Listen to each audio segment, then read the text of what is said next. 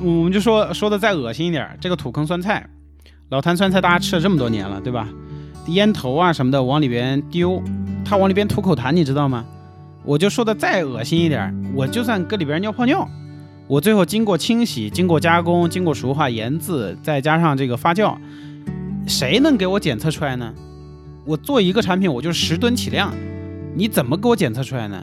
所以食品安全真正到最后，我们说行内人都知道，不是通过最后的那张检测报告去检测，而是通过你过程当中的控制。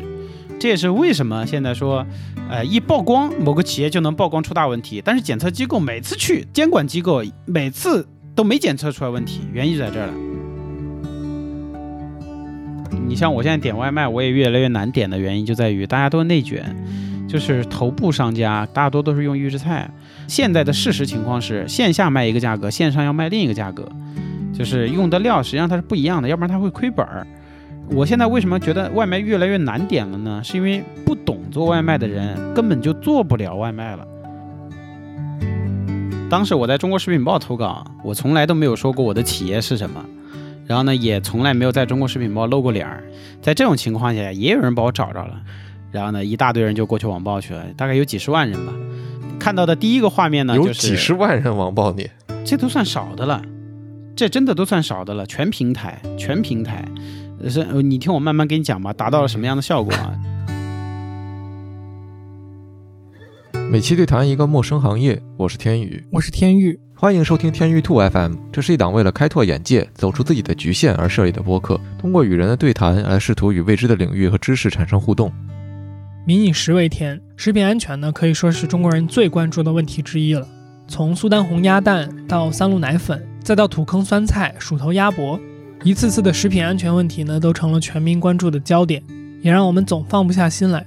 而外卖时代的到来和预制菜产业的兴起，几乎是让所有的年轻人既逃不开，又一边吃一边害怕。我们作为个体，似乎进一步失去了对食品安全的把控，甚至是知情。那么我们的食品到底有多不安全？食品行业又为什么这么容易出问题？本期节目，我们有幸邀请到了知名食品企业三餐食客的老板，他也是在 B 站拥有将近百万粉丝、抖音粉丝超过四十万的食品行业从业者，知名科普博主大雷的食品科普日常做客，来一起聊聊食品安全和食品行业。你好，我是大雷，一个食品知识的科普者，也是一个食品企业的负责人。那在本期节目里，我们和大雷，也就是三餐食客的张总，从食品行业的现状聊起，聊到了一直以来中国食品行业问题的根源在哪里？为什么会出现土坑酸菜或是三鹿奶粉这样的事件？预制菜和食品添加剂真的是科技与狠活吗？外卖行业的发展现状以及外卖为什么越来越难吃了？那在节目的后半段呢，我们也聊到了消费者该如何维权，大雷自己的维权经历。以及他在自己的内容里，因为谈到了辛吉飞的问题而被几十万人网暴等等话题，那就请你和我们一起端起饭碗，一起加入这场对话吧。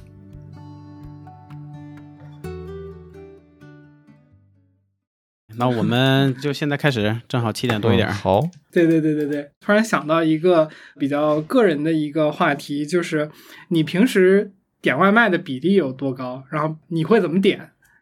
我外卖的比例的话，应该说就占平时生活中的话，应该是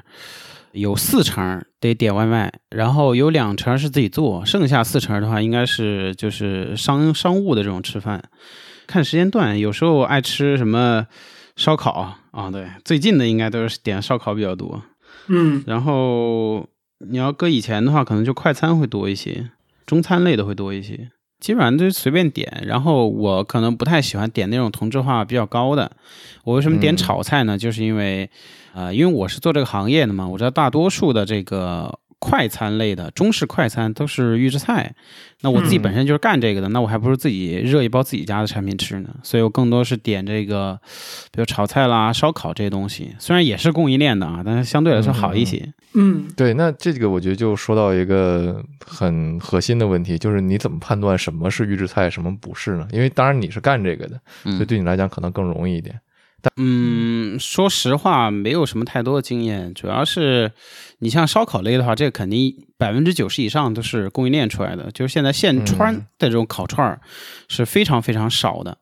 就是几乎就是，除非你买特别贵的，像那种什么新疆的类似这种风味的，可能他们还是现穿现割的羊肉，但其他的话基本上都是。据我所知啊，都是冷冻的供应链。你像平时我们说吃个什么鸡皮、鸡胗，然后呢什么猪皮啊这种，很难说有店家给你准备这么多的品类，然后呢每天给你准备好，然后呢放在那儿。你像我们平我经常去吃的那家，它是新疆风味的，它正儿八经新疆人过来的。那他们大多数的产品都是羊肉。说白了，我这就放了一头羊，我买的新鲜的羊，我把它切完之后，我就只做这一个品类。你过来你就吃羊肉串就行了，这个是 OK 的，是满足他这么大的一个客户需求量的。但是其他的，比如说你们平时出去，我说我去吃个烤串儿。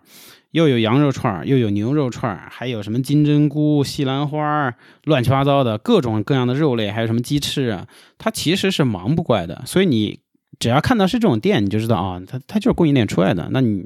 说白了，那你就看你自己喜欢还是不喜欢了。那我个人的话，我不是那么喜欢这种店，因为相对来说用的料会太同质化了，就是增鲜的那些东西会比较多。倒不是安全性的问题，而是口味千篇一律，而且口味比较重。嗯，我觉得我们刚才说了一个很有意思的，就是说，一旦一个店它的比如说品类太多了，其实这个本身就说明是一个很难，它是一个自己去现做的这种东西。外卖店除了供应链之外，它都有什么样的这种背后的体系？整个外卖的体系，你可以一句话总结，就是标准化的一个供应链。就原先我是一个餐饮店，我需要买各种各样的食材，然后呢我自己去加工。那做成中央厨房或者标准化供应链之后，就不再需要我自己去做这份这部分工作了，只需要委托给第三方，也就是这些做预制菜的工厂，或者我们叫它食品工厂去加工就可以了。嗯，简单来讲的话就这样。比如说我们说包包子，那原先我的供应链是什么样的呢？我需要去海霸王这样的批发市场去买面粉，然后呢我需要买小苏打。类似于蓬松剂这些东西，然后呢，我还要买肉，我还要买葱，然后呢，我可能还要买盐啊，什么酱油啊，乱七八糟的去调馅儿。那到实际制作的时候，每天早上起来，先和面，然后把面皮先做出来，然后再把馅儿给剁出来腌好，然后呢，到最后凌晨可能三四点钟的时候，我就开始蒸包子。对吧？这是原先的操作操作工序，那现在变成的操作工序就是这些相应的都已经放到工厂去了，工厂去批量的采购什么葱姜蒜酱油醋，然后呢批量的去采购猪肉啊、面粉啊、然后蓬松剂啊类似的东西、酵母啊这类的，然后呢在工厂提前加工好，加工好之后速冻，然后呢发放到你们店，你们店呢可以去同样是批发。原先你可能需要批发什么葱姜蒜乱七八糟的各种各样的东西，现在你只需要批发一个东西，就是它的成品，就是一个包子或者一个烧麦。那我现在给你做一个展示。哦，镜头，对我这是有产品的很多。哦，好的。这个我们都是实实实实操主义啊。嗯，这个如大家所见，这就是包子店去采购的这个叫烧麦。能不能描述它一下？因为我们这边可能一半儿以上都是听音频的。那或者我们描述一下也行，就是这就是一袋儿你自己买的那种冻饺子，差不多也是这样的。然后里面对对对有几个烧麦啊，大概就是这个样子。先给你们展示一下吧，你们自己看就行。速冻的烧麦，速冻的烧麦就是原先你你如果你是餐饮商家，你要去采购的话，你要连皮儿啊，连馅儿啊，然后呢，甚至这个米你都得自己采购，自己去加工。但是现在就不用了，你直接买这样一袋回去，然后呢，第二天早上给它一蒸就行了。你知道包子铺它。每天凌晨大概两点钟就得起来，就是和面啊、蒸馅儿啊、乱七八糟的整，要整到凌晨四五点钟把它第一屉蒸好，因为它第一屉卖的话差不多是五点半到六点钟，它就要卖第一屉，所以有了这个之后，可以极大的减少他们的人工。啊，这是早餐店的部分，那还有一些比如说这个小吃类的，嗯，给大家展示食物。张总现现场把袋儿撕开了。我们这音效能保留吗？能能能能。这种类似的东西我们做的很多。哦，这是那拇指小笼包，最近很火这拇指生煎。呃，对对对，拇指生煎就长这个样子。这也是这个机器做出来的。对，你看它褶儿特别小，特别细腻。因为一般工业化产品出出来，它的品相都不会太差，因为是机械化加工。嗯哼。所以你们如果要想分辨的话呢，你就看它是不是个个长得都差不多，没有什么高矮胖瘦。那你就知道哦，它应该是这个机器做出来的了。嗯，那真的还会有店铺他自己去做这个现包的这种产品吗？有啊，当然，这么去选择的占大多数，但是。就是按照传统方法去做的肯定也有。那两方面原因，第一方面呢，我作为一个经营者，我肯定是要所谓有自己的一些特色，或者说是很迷信自己的配方的。尤其是像什么火锅店的这种，他很迷信自己火锅底料的配方。一个配方我见过的，真有拿三十万、五十万去卖的，而且还真有人买。所以这是一部分。那第二部分呢，是他觉得这东西他的接受度比较低，他可能自己就觉得这东西就不是给人吃的，然后他觉得我我也不能拿这个东西去卖给卖给别人吃。那还有第三种情况，可能就稍微极端一些，就是呃，我知道你这个东西很便宜，但是我能做到更便宜。嗯能理解我意思吧？嗯哼，嗯，就可能他那个地方人工成本更低。对，就比如说三线城市或者四线城市、小县城，那我就是一个夫妻店儿，对我就是一个夫妻店儿，我人工就不值钱，那我那我宁愿就自己做，我把这点儿工厂挣的这些费用，我自己挣到自己手里边多好。嗯，这个有意思，嗯这个有意思。因为我原本想的可能就是说，那不用料理包的就顶多只是那种高端餐饮，因为它可以就是说，相当于成本反正转嫁给客户嘛，你多少钱你都是吃，但是你就想吃点好的。这个其实是最早的这个预制菜的模型，就是说大概二零一二年左右吧，在广东那边沿海城市出了一个叫佛跳墙的产品，嗯，就是给大型的酒店去推，就是说你用了我这个产品之后，能够减少你的后厨的备料。因为大家知道，这种高端餐饮它后厨这种备料，如果你没有及时销售掉的话，它的损耗率是非常高的。所以呢，在那种情况下说，我们做了一个速冻的产品，因为当时国外引进了一些速冻的这种机器，因为沿海城市嘛，它可能拿去冻虾呀之类的。说我们现在这套技术已经很成熟，然后呢，我们把这个产品做的也尽可能好，速冻出来的呢风味也尽可能的 OK。那你这种大型的酒店呢，我觉得你们可能需要这种产品就去推销。那这个东西为什么在当年没有推行起来？第一是因为成本太高了。然后呢，酒店觉得自己做也可以，只不过一点损耗率的问题。那第二个是至关重要的一点，就是主厨不干。嗯用了你这个之后，我没有 架空了。啊，对，嗯，我用了你，那我怎么体现我自己厉害呢？对吧？是的，是的。而且这种大型酒店基本上都是包厨制的，就是我我是一个大师傅，嗯，嗯比如探店的像，呃，我就不说是谁了吧，反正就是我是一个很厉害的这种 厨师。我懂的，我都那看过。我底下，对我底下肯定是养了一一帮小弟的，你知道吧？我是去承接各个酒店的这方面的活儿的。刚开始的时候，我可能就去每天都去，但后面我可能三五次去，然后到后面我可能就不去了。嗯，那我的采购权，所有东所有权利都是掌握在我自己手里边的。那这个里边就，对吧？涉及到一些比如偷手类似的东西了。嗯哼，所以他们是严词拒绝，嗯，不行，这个东西肯定不行，我们还是要吃现做的。你把自己的客户得罪跑了怎么办呢？那那你觉得实际上有区别吗？因为我我觉得从外行角度上会觉得是有区别的吧。呃，说实话，好的产品你吃不出来区别。嗯嗯实话说吃不出来区别，但是一般的产品的话，确实吃得出来区别。就比如说你可能加热没有加到位，然后呢解冻的方式不太对。你像我们自己为什么不做冷冻产品？因为冷冻产品的解冻它是需要一个很漫长的过程的。我们知道冷冻产品就是把这个水分子快速的凝结到凝结成一个小冰晶，它就不会刺破你的细胞，不会有汁液流出来。但大多数人解冻的方式是不对的。比如现在家庭大家解冻可能就是拿热水冲一下，解冻的太快了。对，解冻太快了。正常哦，最推荐的解冻方式是冷冻，放冷藏放到冷藏，对，然后要十几个小时。那哦，餐饮店的话呢，稍微快一点的可能就流水解冻。我提前把肉准备好，然后呢就一直把水龙头开着，流水去解冻。那再次一点的，可能就直接是放到开水里边去煮了。微波或者嗯呃，微波微波都差着，因为微波微波它会炸，所以、嗯所以一般还是用开水去煮，直接去煮。那你这样煮的话，那说白了，它的升温速度太快，它势必就会刺破一些细胞组织，你吃起来就可能会柴，就没有那么新鲜。所以它实际上是一个技术问题，不是一个观念问题，就觉得这个东西就是差，而是一技术没有达到，或者你的使用方法没有达到。嗯，这个是很有意思。呃，就我想回到一个比较宏观的一个，我们为什么今天可能要聊这个天儿，或者说它实际上最核心的一个问题在哪儿吧？就是这个核心的问题，其实是中国人一直对于食品安全就有这么一种隐形的担忧。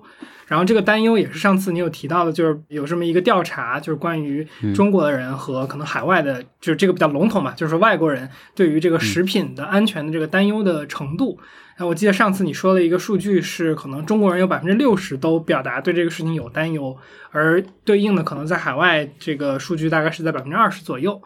那我觉得这个也有它的合理性，就是合理性在于我们从小到大作为一个普通人所看到的这些爆出来的食品安全的新闻，都是看着三幺五晚会长大的。哎，对对对对对，就是你视频里边也做到了非常多嘛，这个土坑酸菜啊，最近的，然后像我们小时候的什么苏丹红，然后还有什么这个三聚氰胺，就这些东西我们都听过。但是我就是也能想到另一个角度去说，呃，就是说因为中国很大。而从新闻的角度上来说，就是这类的事情，它不是一个比例问题，而是说，就是说，一旦有这种一件事情在这么大的一个国家，它发生的概率就会更高嘛？大，就因为中国对大，然后出事儿的概率一定程度上基数大，它就会大。所以我就想，可能从你从业者的角度上去听你的观点，说，就这种担忧有多大程度上有它的合理性，或者说我们该担心吗？或者说，如果该担心的话，是该担心哪部分？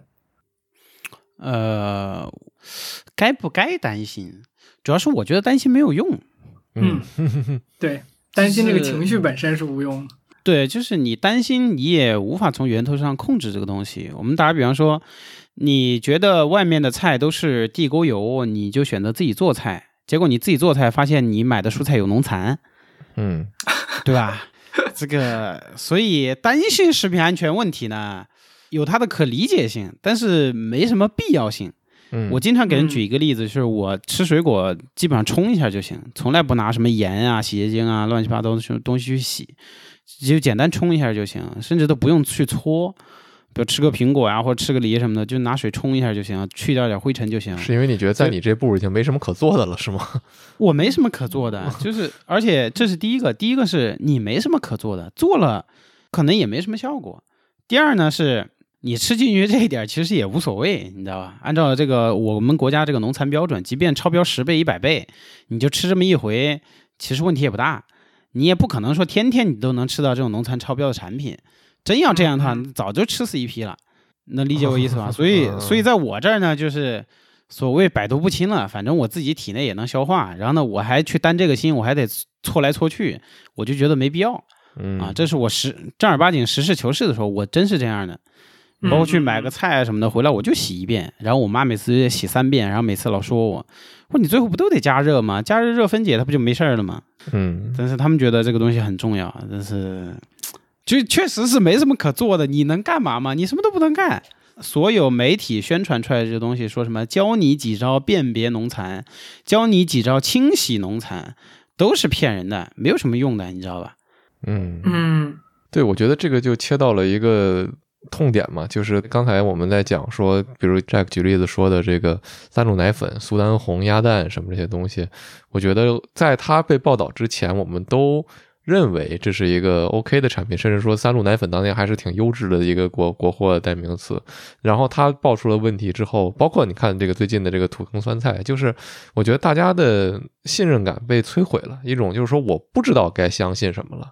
我觉得这个是很严重的一个问题，所以也有就网上的，包括我觉得一定程度上你也算在内嘛，就是食品科普，无论说这个食品科普它的质量怎么样，这个人究竟是在科普还是在散播更多的恐惧吧？那其实本质上大家会看这这个东西的原因，我觉得是类似的吧，就是说因为我我不知道我该相信什么了。那从这个角度上来讲，你觉得食品科普，你你在做的这个事情，它是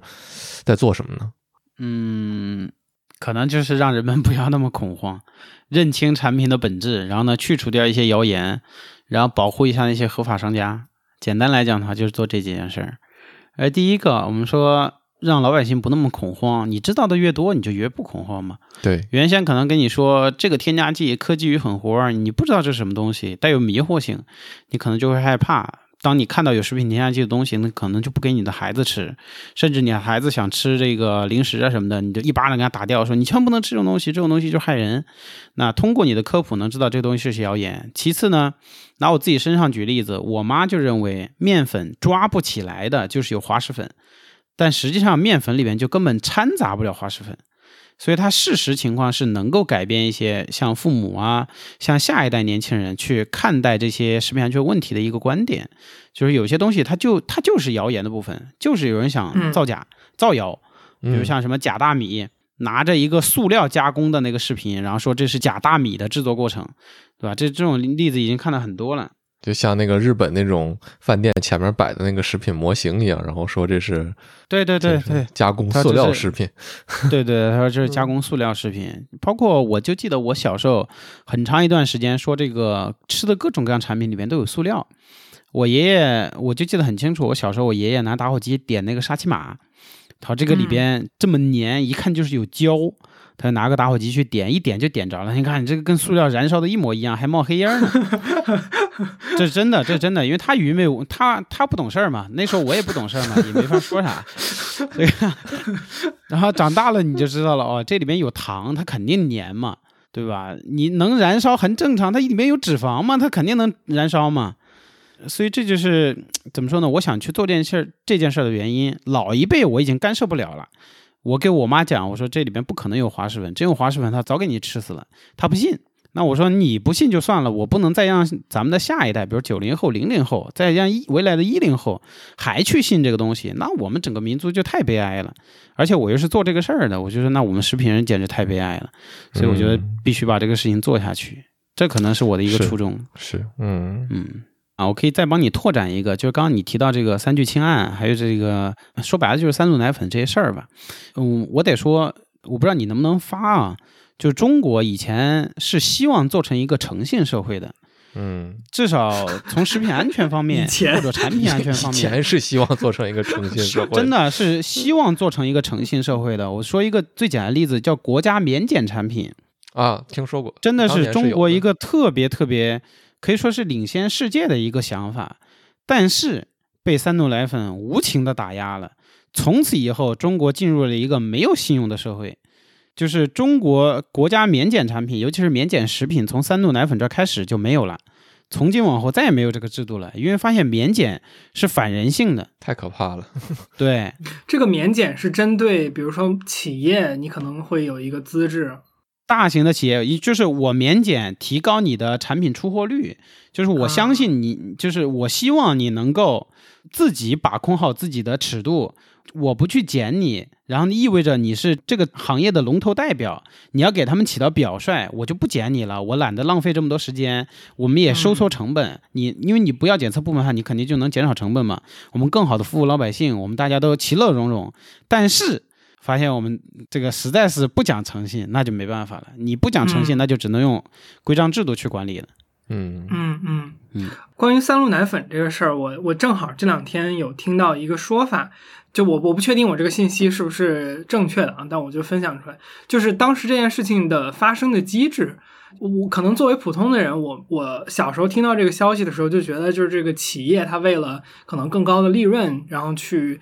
做的这件事儿嘛。然后我最近听到一个说法，就是说三鹿奶粉这个当时是说白了是它这个管理机制是从农户手里面去收这些奶制品了。就是说白了，就是说农户这一步发现说这个通过添加这个东西能够过机器的时候，好像什么蛋白质含量达标，所以他啊去检测做了这一步操。对对对，这步操作，所以就是说这个、这个行为不是那个公司层面说他在就是作假或者怎么样，而是可能是他的说白了，他的上游供应商欺骗过了他的检测机制，然后嗯导致了这个结果。啊，是这样，是这样。呃，我得我得首先说这个三鹿奶粉的事件，其实现在全网大多数没有一个真正敢把这个事情讲透的人。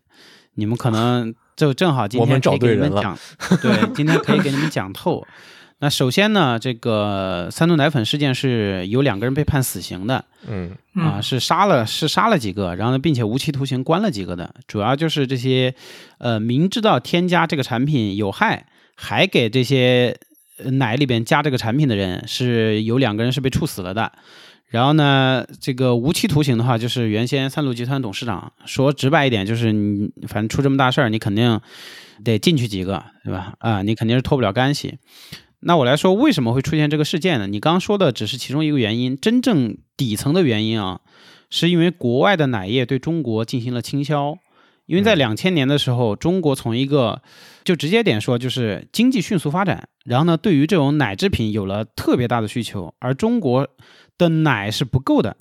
只能够从日本啊、新西兰啊这些地方去进口奶粉进来的。在这种情况下，国外大家都发现中国这么大一个单一市场，这么大的消费市场，他们是需要奶，并且他们自己的奶业是不发达的，所以他们以非常低的价格往中国倾销他们的奶制品。嗯嗯，那你中国企业想要怎么办法生存呢？你就只能做出更加便宜的奶粉去供给你本地的市场，这就是一一个最简单的道理，对吧？那我们简单来说，这个东西就是内卷，那卷到最后，你价格越卷越低。那三鹿奶粉当时是出了一袋叫四百克，十八块钱，对吧？嗯出厂价是十四块八。那你可以想象，在这种情况下，它为了抢占这个下沉市场，它的产品的成本是多少？而且当时还讲究这个蛋白质含量，对吧？就是我既要便宜又要质量高，在这种多方因素的推动下，才导致了啊哦对，还有免检，对吧？还有国家免检制度 啊。嗯然后呢，在这种多种因素推导下，哎，农户就开始不干，就是奶站，我们叫奶站，不叫农户了，是奶站开始不干人事儿了，就是欺骗你的检测手段。然后呢，去添加三聚氰胺，是有大量的企业中招了的，不仅仅是三鹿，包括什么青岛盛源啊，还有光明啊，光明应该是光明英雄，好像是江西的一个品牌，包括山西的雅士利，对吧？这个罗翔老师曾经讲过的，最后那个人还被关了多少年来着？那个，对吧？包括伊利啊、蒙牛啊这些，呃，蒙牛我不知道有没有啊，但是伊利肯定是有的，伊利最后也是中招的，还有一些其他的这种企业都是中招了的，嗯，嗯，大致情况就是这样。我好想接着聊这个话题啊，但是，嗯，没事，你聊，嗯，嗯，对对对嗯，就是，呃，因为刚才其实想到的一个事情，就是说现在大家对中国乳产品的一个声音很多，其实是在声讨什么蒙牛、伊利，这个肯定张总你也听过，然后就有了另外一个经典名言，也是用来黑你的一句话，就是既当裁判员又当这个运动员。然后就我就在想说，那我们是如何从当时张总你说的这个情况发展到了，就是说现在的这个这一步的呢？呃，从三聚氰胺之后，中国差不多死了百分之四十以上的牛，奶牛，就是大量的奶牛直接被杀掉，就是不允许你有。简单来讲呢，就是一刀切，就是我们认为从牧场管理到牧草的质量到这个奶源，通通都是不对的，就全面否定。然后呢，就全部杀掉了。杀掉之后，导致了大量的这个奶源的稀缺，然后又重新开始发展种业。因为那时候以为从国外买牛就 OK 了，嗯结果嗯国外一看，嗯，这么多都来找我们买牛，对吧？啊，看来你们很缺牛啊，就开始欺负你。那欺负你一个最简最经典的案例是什么呢？你去他那儿买了十头怀孕的牛，嗯怀孕的母牛啊，因为因为产奶它是这样的，就是它要它要怀孕，怀孕完之后把牛下下来之后，它才有奶嘛，这样这样它才能够产奶嘛。然后呢，它产完一段时间之后，它就不产了嘛，要重新怀孕嘛，这是大致产奶的一个过程。那种牛你怎么买呢？你就去国外买它这个相对来说产奶比较优质的，比如啊，这头奶牛去年产了，打个比方说啊，产了一百公斤啊，这个一百公斤非常厉害。然后呢，你就买它牛，对，呃，你就去买它怀孕的这个牛，嗯哎，然后呢，生产标兵牛，你把它买回来，然后呢，你就可以有自己的小牛嘛，你就可以发展自己的种业嘛。那国外是怎么欺负你的呢？你买了十头牛，他告诉你是赫斯坦的牛。打个比方说吧，你你买狗，买种狗，你买的是金毛，结果最后你买回来这十只金毛下出来了两只边牧，以及六只金毛、两只边牧和一只哈士奇。嗯 能理解我意思吗？你根本没法用，你就硬亏百分之三十，对吧？所以他就是这么欺负咱们的，包括直到今天都还在做这种事情，就是嗯而且不让你选，就是没有什么生产标兵牛给你选，我就说反正那儿有一片，你就看你就看谁顺眼，你就挑走就行了。就大致就是这样，都不让你挑啊，你就是你要多少头，反正就那一片儿，你看行不行？不行你就别买。然后呢，我们就说回来，就是说这个制定标准的问题。呃，首先我们是有有牛奶的需求的，其次我们的我们的这个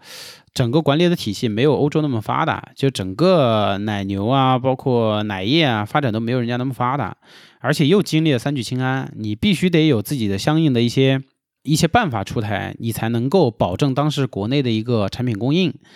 呃，在这种情况下呢，蒙牛跟伊利确实是牵头做了这个乳制品加工的标准，嗯哼，但是没有做这个种业，比如说奶牛养殖环境啊，然后呢奶牛繁育啊，没有做这些地方的标准的，只是做了最终加工。而最终加工呢，他们只是做了纯牛奶的加工，没有做鲜牛奶加工。这是因为他们在当时，包括到现在，他们还是大量收购其他第三方，呃，养牛场的奶牛场的这个这个奶源，嗯。包括师兄，然后他现在是在宁夏，呃，可能算头部吧，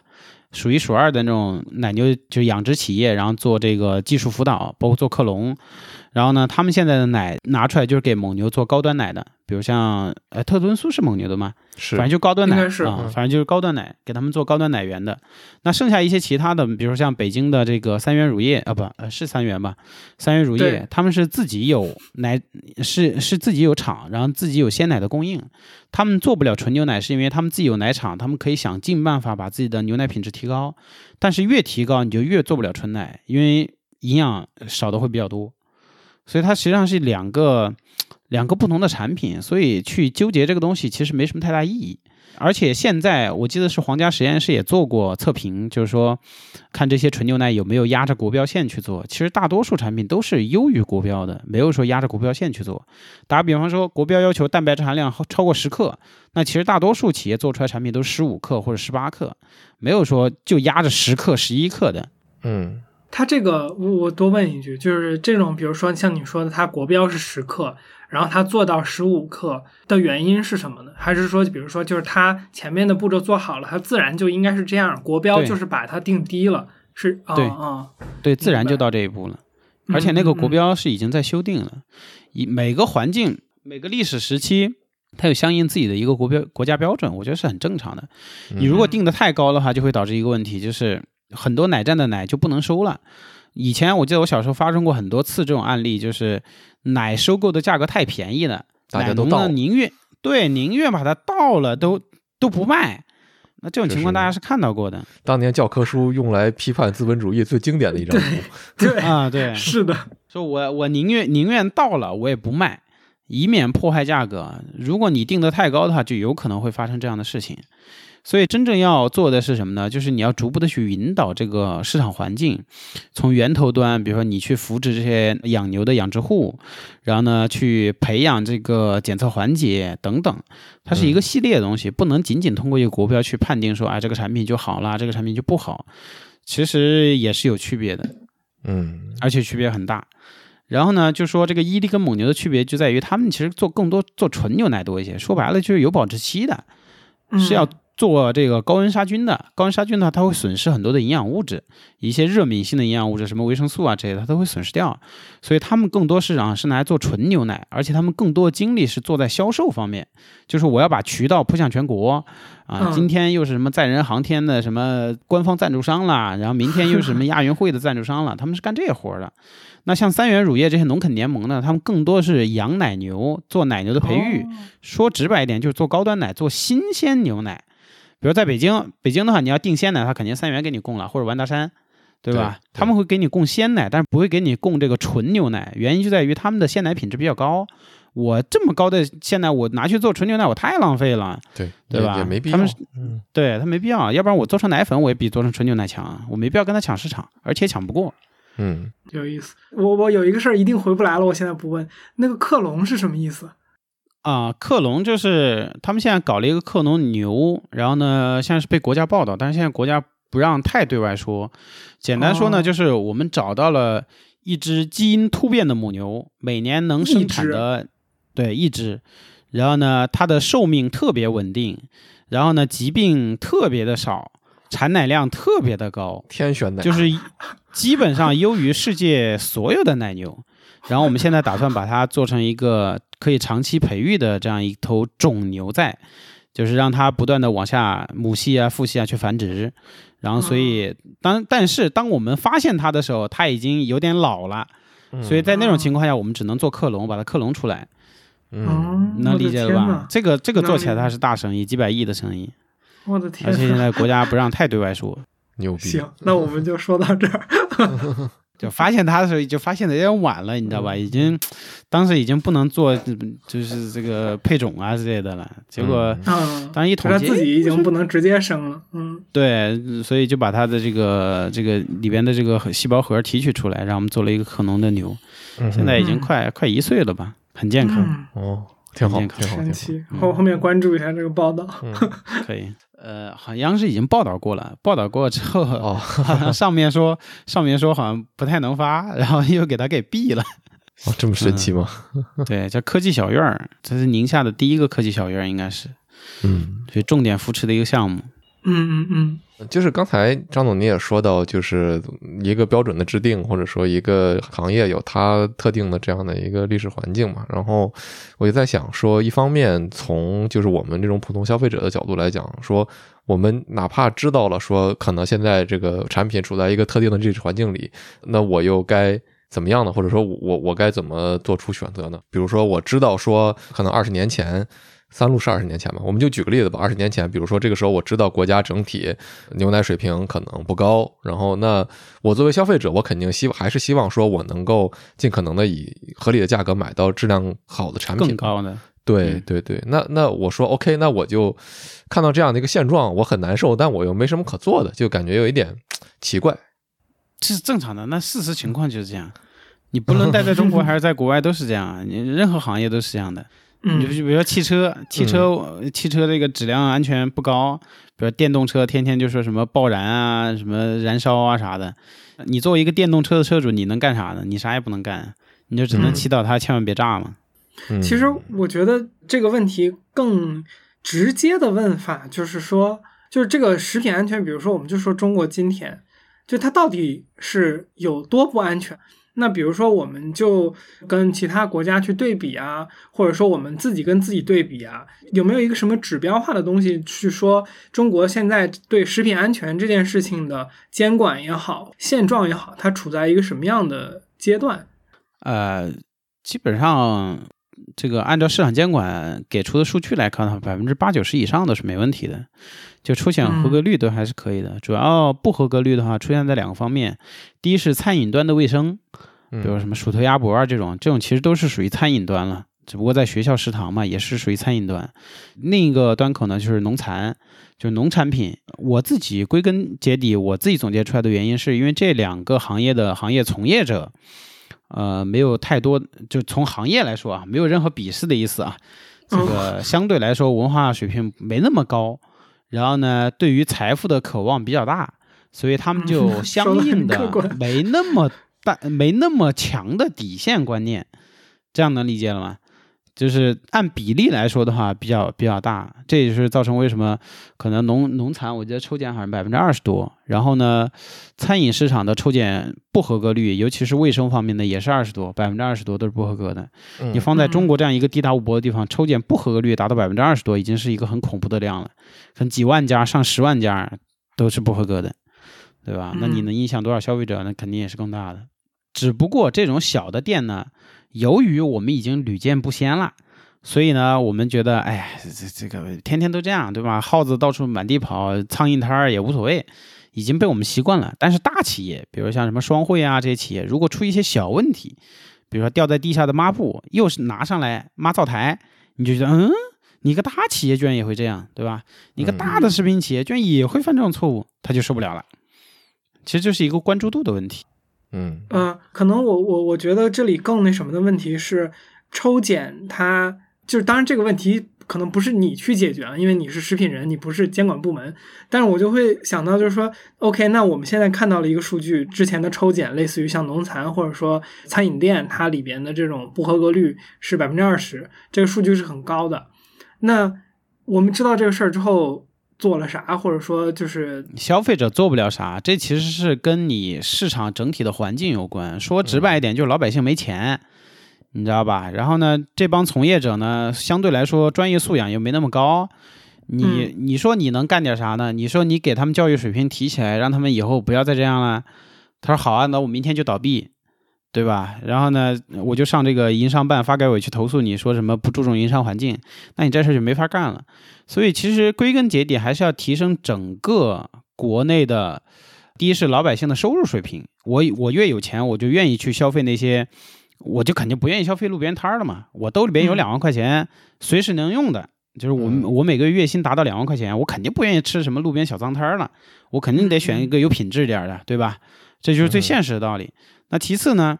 你你的你的收入高了，你的支出是别人的收入，你愿意花更多钱，那别人就肯定愿意拿更多的钱出来，比如搞装修啊、搞卫生啊、搞搞这些服务啊、乱七八糟的东西了。所以它是怎么说？它这是一个社会问题，这是一个复杂的社会问题。你只要一谈到食品安全，它一定是一个复杂社会问题，而不是某一个单一方面的问题。说哪个消费者我就能解决了，哪个市场监管明天发个文儿说严厉处理这些这个不合格的企业，那你们出去看一看这个卫生条件，它不是有一个那个公示栏嘛？嗯 A、B、C 嘛，你肯定看到 C 居多嘛，就是一张哭脸儿那个多嘛。嗯嗯嗯，你说所有 C 明天都取缔啊，全都不要了，一律倒闭，三天之内整改不了的一律倒闭，那老百姓说：“我靠，出门没饭吃了，对吧嗯，但是说到这个，其实就想到说，其实市场监管部门，当然不一定是食品安全方面了，对这个商贩的它的影响还是挺大的。比如说你看到那种什么统一要求你弄成一个什么招牌这种，当然那个利润就很多在里面嘛，包括还有说让你用什么它的那种指定的设备的，我们当然都知道这里面是有黑幕在里面的嘛，但就说呃另外一个一个声音，特别是围绕着最近这个预制菜进校园的这个这个话题展开的，就是我看到的，就是会有人说觉得市场监管部门的这种实际标准定的太高了，我不知道这个是你怎么看这个事儿？就他的大概一个观点就是说，这个标准高到就是说你脱离了实际了，然后你在当下的这样的一个这个大也跟你说的一样，就是消费水平的前提下是很难满足这样的一个一个标准的，所以他说，那这就是他他只能通过一个就是说吃回扣的方式来。嗯，不对你进行监察，所以他他认为说预制菜进校园，其实反而可能从安全方面角度有它的优势存在，大概是这样的一个观点。所以我就想听一下你是怎么看的，因为特别又是因为你也是做预制菜的嘛，对吧？然后你又实名反对，？”嗯，我觉得有一定道理吧，但是我自己不完全认同。呃，怎么说呢？人容易从一个极端跑到另一个极端，就是嗯你觉得吃从学校食堂吃到老鼠头很恐怖，你觉得预制菜就能解决这个问题，但实际上，如果我是一个预制菜企业，我跟学校食堂一样，我没有做好防鼠处理，比如下水道我没有封盖子，我同样可能会让你吃到老鼠，并且还会让你更隐蔽的吃到老鼠。嗯，能理解我意思吗？嗯所以，开始恐怖了朋友们。所以这个事情实际上还是一个人心的问题。我们今天好像也在谈这个问题，因为四川省这边希望我们去牵头做一个预制菜的这个就是地方标准，说我们要高严格、高标准。然后呢，我们最后商量一下说，如果真的能让我们牵头，因为我们企业相对来说比较小，他们可能要找一个大一点的企业。说如果最后让我们牵头，那我们定的第一条就是不能使用超过五个月冻龄以上的五花肉。嗯，然后呢，不能使用冷冻产品，所有的食材必须新鲜，保质期不得超过三个月。因为我们能做到，其他企业都做不到。能能理解我意思吗？嗯这就是真正的既当运动员又当裁判员了。我说，如果真的能让我既当裁判又当运动员，我一定把这个标准定得极其高，我让你任何人都干不到，只有我能做到，因为我的营销成本特别低，所有企业都跟我比不了。嗯，有意思。我可以对我的粉丝做预售制，然后呢，我可以跟所有所有学校企业谈，我当天做完，当天就给你发过来，没有预制菜一说，我就是你们的厨房，而且这个厨房我三百六十度无死无死角直播，你们可以清晰的看到每一根葱是怎么给你们加到菜里边去的。我我觉得从消费者的角度来讲，这样的东西是他想见到的呀。啊，嗯这个事儿我会干的。实际上，我们礼堂工厂当时就装了呃四十多个摄像头在生产车间，但由于后面做军工产品之后就嗯拆掉了，没办法？对所以我们不让看打算明对，所以我们明年打算再做一个小的工厂，可能投资投资额在五百万以下的。到时候我也是一样的，从预处理车间到熟制车间到包装车间到这个最后的外包车间，我全给你装上摄像头。然后呢，我专门搞一个网站或者搞专门搞一个账号，二十四小时直播，你就清晰的能看到每一颗调料是怎么放到你吃的菜里面去的。嗯这才是真正说改善这个行业在消费者心中印象的一个方法。因为现在大多数你可以去看所有的直播的企业卖辣条的也好，还是卖这个白象方便面的也好，他只敢给你看包装车间，因为包装车间大多数都是比较干净的，这个在后面我们谈这个生产加工的时候，我给你们谈，只有包装车间是比较干净的，其他地方都不干净，就是做不到真正的说无尘车间。嗯所以，所以，所以你们说预制菜进校园，大家担心的是什么？担心的就是未知。原先在食堂，我还知道这个东西，学生们能看得到，我还知道这个东西是怎么做出来的。你现在说在预制菜，在工厂，我根本就看不到它是怎么做出来的，我也不知道它是怎么做出来的，我就不信任嘛。那在这种情况下，你再跟我说这里边有添加剂有什么的，那我那我就更害怕了，我肯定抵制。实际上就是一个信任度，嗯，就是说大家可能意思是说支持预制菜的一些层面上，可能对预制菜的这个加工方式和监管力度，可能有一些更加美好的想象，大概是这么有一个一些美好的想象，嗯我们就直接说，我见过那样的预制菜企业，在头两年，我一去，然后呢，我说我要参观，你只要这个工厂能让我进，我就知道你这工厂大致什么样儿。说白了，我们都是专业人士，一一进去打鼻子一闻就知道你这个情况怎么样。那其中一家企业呢，我们一进去就闻到这味儿不对，嗯，那我你就大概知道说这个油烟净化设备是没有装的，你这个环评肯定是不过关的。然后呢，你周围一看污水，哎，这个污水处理的就有问题，比如大量的油脂浮浮在表面，你没有做依次的这个沉淀，那你就知道哦，你这个污水处理也是有问题的。你再往外看，嗯，窗户都是开着的，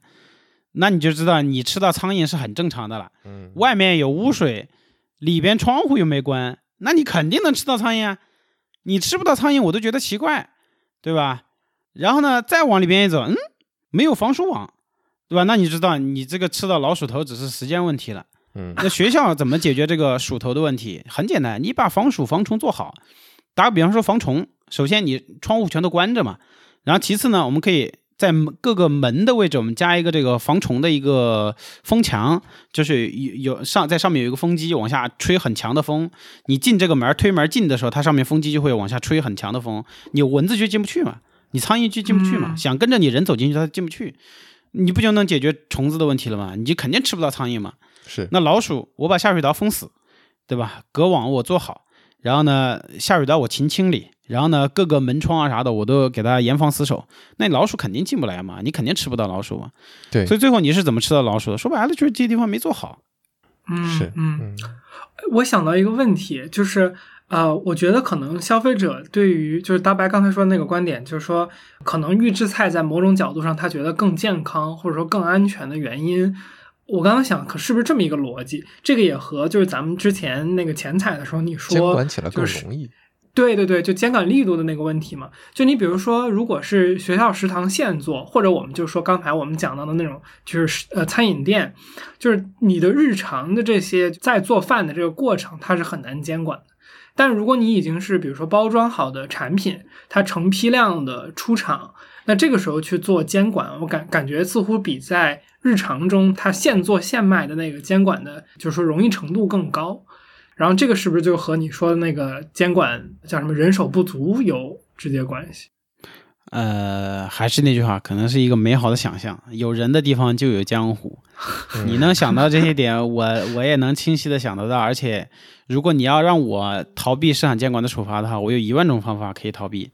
嗯因为因为工厂相对来说，如果真的要动手的话，你其实是更难处理、更难解决的，你知道吧？我们打个比方说吧，我们之前自己遇到的一个情况，两个情况啊，给你们做一个例子。那第一个情况呢，是我们生加工车间，就是切肉的时候，我们戴的那个钉金手套，就专门做这个肉加工的，专门的这种食品级的手套破了一个洞，嗯，掉了一块儿，然后呢，切肉的人员发现了，但是他发现的时候已经是下午快下班了，就说：“哎，我发现我手套破了一个洞，我们这个叫异物，你就必须得上报嘛。那上报之后，请问我今天已经生产出来三吨甚至四吨的产品了，我要不要把这个异物找到？哦，就你说那块手套它是在里边的哦，对，如果你是生产企业，你要不要把它找到？呃，我先说我们的处理方案，我们最后是找到了，很幸运，只找了一两个小时，我们就在做的那堆肥肠里边找到了这块丁金手套这个蓝色碎片，我们是找到了。但你说有没有企业没找到呢？我不知道，能理解我意思吗？然后呢，再给你举第二个例子，就是这个肉类，我们提前在仓库里边拿出了，打个比方说，今天我要加工一吨的肉，它是成筐裸的这种牛肉嘛，然后有一筐呢放在角落里边解冻，我们给忘了。忘了之后呢，在热天儿经历了一晚上，第二天我们又发现了，哎，这里有一筐牛肉，这筐牛肉的价值可能是四百块钱到五百块钱。打个比方说吧，请问已经稍微有一点点味道，要不要报废它？嗯这个我觉得可能相对还容易做的决定，因为可能没有几吨的产品需要找那么大的成本。对，嗯现在就是说，现在有五百块钱的肉，我那我们就把价值上升高一点，比如这一筐肉价值一千块，嗯，你要不要报废掉？只是有一点点味道哦，而且可以保证加工之后是没有问题的哟。出来，嗯第一是尝不出来，第二是检测不出来无非就是细菌嘛，嗯肯定检测不出来，因为我们随大货一次就一一锅就是两吨，嗯，你肯定检测不出来。嗯，请问这一千块钱的肉要不要报废掉？能理解我意思吧？那我先说我们最后的处理方案是怎么办？让食堂消化了。对不起，我不去你那儿上班了。那那几天那几天我们没去食堂吃饭，接上，开玩笑开玩笑啊，因为因为你这个加工后加工后其实问题不大。张总，你说的这个事儿让我想到一个我刚才就想的问题啊，我不知道你能不能聊，就是因为你也做军工产品，那比如说军工产品，我怎么保证这个监管呢？呃，这个不能聊，就看你敢不敢。嗯，你可以先说，我们再剪。呃，不不是不是不是敢不敢播，就是你敢不敢那么做哦是吧？哦，对，哦看你哦敢不敢那么做嗯啊。因为这个，我就这么说吧，你参与加工的人，他可能会不定不定期的问，如果哪天问到你，你自己就看着办。而且其次，军工产品的话也没必要，就是没必要做这些手段。如果真有的话，一定是按照第一层级去做的，因为如果你军品不合格的话，是违法犯罪的。如果只是民用产品，我使用了劣质原材料，最终产品检测又检测不出来，其实说直白一点，可能就像土坑酸菜那样，你这个高高举起，轻轻落下就完事儿了。嗯军工产品如果不合格，如果检测出来你如果查出来你过程中有问题的话，是违法犯罪行为，所以你就自己看着办，啊，就看你敢不敢。嗯，我觉得这个我们就谈到了食品安全的本质问题，又回来了，就是你有多大的力度嘛，来惩罚它，或者说你你惩嗯你惩罚完了，你让其他的东西怎么办呢？军工产品，说实话，这个量还是小，对吧？军队量再大，比起大家每天要吃饭用的这个东西，还有它涉及的这个面儿，还是小太多了。嗯，其实最关键的问题，刚刚我就想说，其实它是，呃，怎么说呢？因为我们是做食品加工的，我有一万种方法可以让你检测不出来，这个是实话。我就算今天用了已经变质了，甚至上面都长蛆的肉，我把那些腐烂的肉给你剔掉，把剩下的肉给你什么剁碎，然后呢加一些食品添加剂，或者用我就不用任何食品添加剂，我就用盐啊、酱油啊什么去给你调味儿，你照样吃不出来。我就嗯腌制就行了，我给你腌制成什么肉串儿之类的，你绝对吃不出来。而且你通过任何现在已经有的检测手段，你都很难检测出来。你能检测什么呢？你能检测菌落。OK，我是经过高温灭菌的，我里边没有没有细菌，菌落是正常的，致病菌也没问题，大肠杆菌这些东西都没问题。你检测添加剂，我压根儿就没放，你去检测嘛？你能检测什么呢？所以做食品就是做良心，那这个吃了有事儿吗？这个吃了也没事儿，也没有事儿，就是你吃了也没事儿，就是听着你很恶心，就跟那个土坑酸菜一样，检测你也哦检测不出来它是用脚踩的，你吃呢也没有任何区别，但是你一听你就恶心。如果是我的话，我就不在意了。就我觉得我只要吃了没事儿，就我自己内心的标准，我就不是特别有所谓。我我我们就说说的再恶心一点，这个土坑酸菜，老坛酸菜大家吃了这么多年了，对吧？烟头啊什么的往里边丢，它往里边吐口痰，你知道吗？我就说的再恶心一点，我就算搁里边尿泡尿，我最后经过清洗、经过加工、经过熟化、盐渍，再加上这个发酵，谁能给我检测出来呢？我做、嗯做一个产品，我就十吨起量，你怎么给我检测出来呢？对吧？所以食品安全真正到最后，我们说行内人都知道，不是通过最后的那张检测报告去检测，而是通过你过程当中的控制。所以为什么我一直坚持说，如果我要干工厂，我就一定要在我生产里边放上摄像头，因为只有过程控制才是真正的对食品安全去控制。你不对过程控制，你只对一个结果，比如搞几个检测报告，搞几张抽检，实际上是很难发现问题的。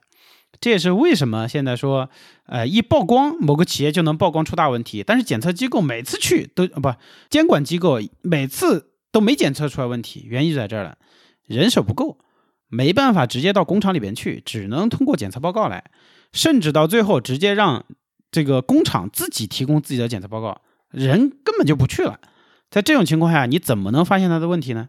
你肯定发现不了嘛。所以这就是一个现实的问题。我们就说这个为什么现在人手不够的问题啊？两个方面。第一，二零一八年食药监改制，就食药监被取消了，所有原先食药监的人员被并入了市场监管部门，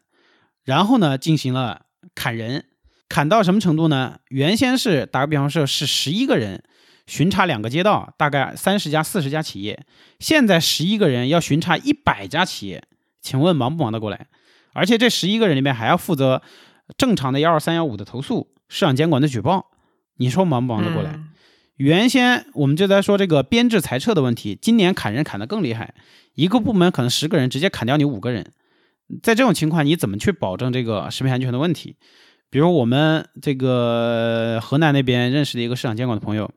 他们原先工商部门事业编就有一百多个，现在是行政编加事业编，总共才六十五个。嗯你说这个力度怎么怎么上得来，对吧？那为什么裁撤呢？因为政府没钱嘛，这两年穷得不得了。是，嗯，我我想到就是说，如果我们钻牛角尖儿一点儿，就是因为刚才咱们聊的是在说这个市场监管力度，它有它的局限性，或者它有它的瓶颈在这里，这是现实的因素。我们就说，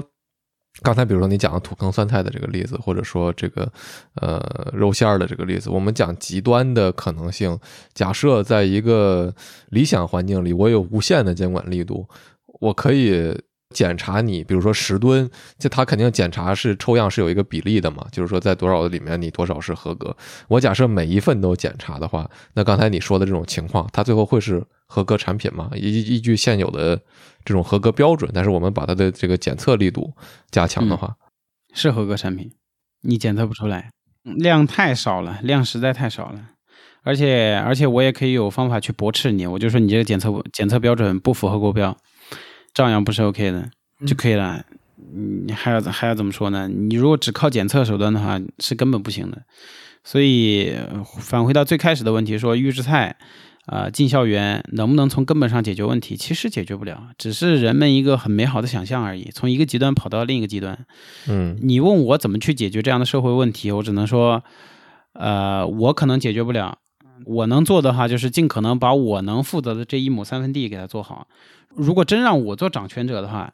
我可能干的第一件事儿就是把网上这些造谣的先先关他一批，然后呢，其次呢，把那些屡教不改的食品企业再关他一批，然后呢，把那些做得好的食品企业再扶植一批。这如果我真的能掌权的话，这个就是我想干的事儿。但我不能掌权，所以我能干的事儿就是把我自己的企业做好，为我的消费者提供尽可能好的服务，这就是我能干的。可能执法司法部门也有他们的人员压力。他们 可能得考虑考虑各个方面，因为市场监管部门相对来说，在政府的行政机关里边，其实权力并不是特别大，而且你知道政府的这种官员他们是轮换制的，可能三年之后他就走了，他是他是不同轮换的。今年我在这个局里边，明年我就在另一个局里边去了。对，今年我在招投促，明天明年我可能就去这个工商了，然后再往后面我去市场监管，再往后面我可能市政哪个部门去了，所以他他只管这一亩三分地，三年后对吧？这个一朝天子一朝臣，关我屁事对吧？我只要把我这一这一波拉好就完事儿了。所以总体来说呢，如果真的要切实的解决这个问题，还是要最上面的部门去发一个文儿。然后，并且把这个东西贯彻落实下去、执行下去。像之前的这个雪糕，嗯呃，就是雪糕刺客的这个问题，现在大多数雪糕基本上都标出价格来了。这个不是哪一个地区的部门说啊，我们一定要提倡这个东西，而是总局发了一个文，所有地方才能够执行下去。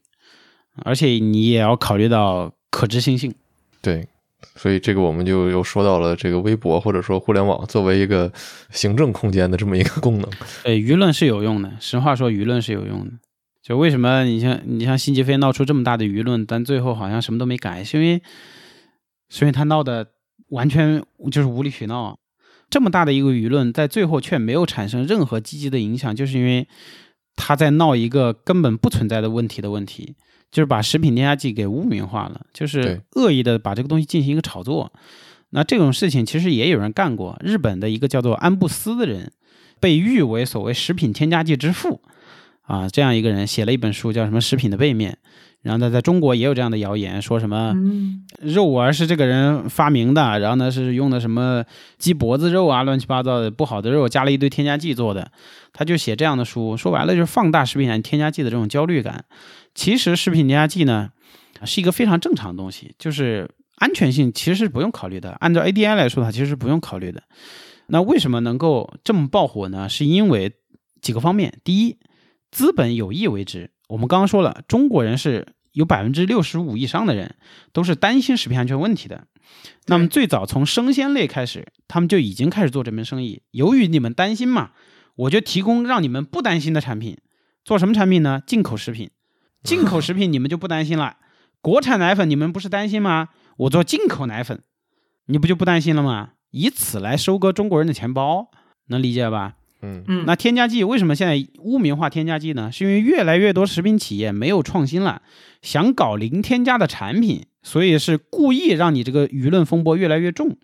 对，然后呢，这是第一个问题，就是资本有意为之；第二呢，就是民众的科普不足，他们的这种食品相关知识的专业知识不够，而且受到这种舆论的愚弄比较大、比较多。那第三呢，肯定也是有时代影响的。如果人们不担心食品安全问题，肯定就没有这片土壤了。所以，食品安全问题是真正创造这个辛吉飞这样的人的一个土壤。比如去年、啊，去年就是这个土坑酸菜事件嘛，闹得真的是沸沸扬扬，这么大的企业，对吧？然后呢，结果出这么大的丑闻，这个肯定影响老百姓心里边的判断嘛。再往前的话，什么苏丹红、三聚氰胺这些事件历历在目啊。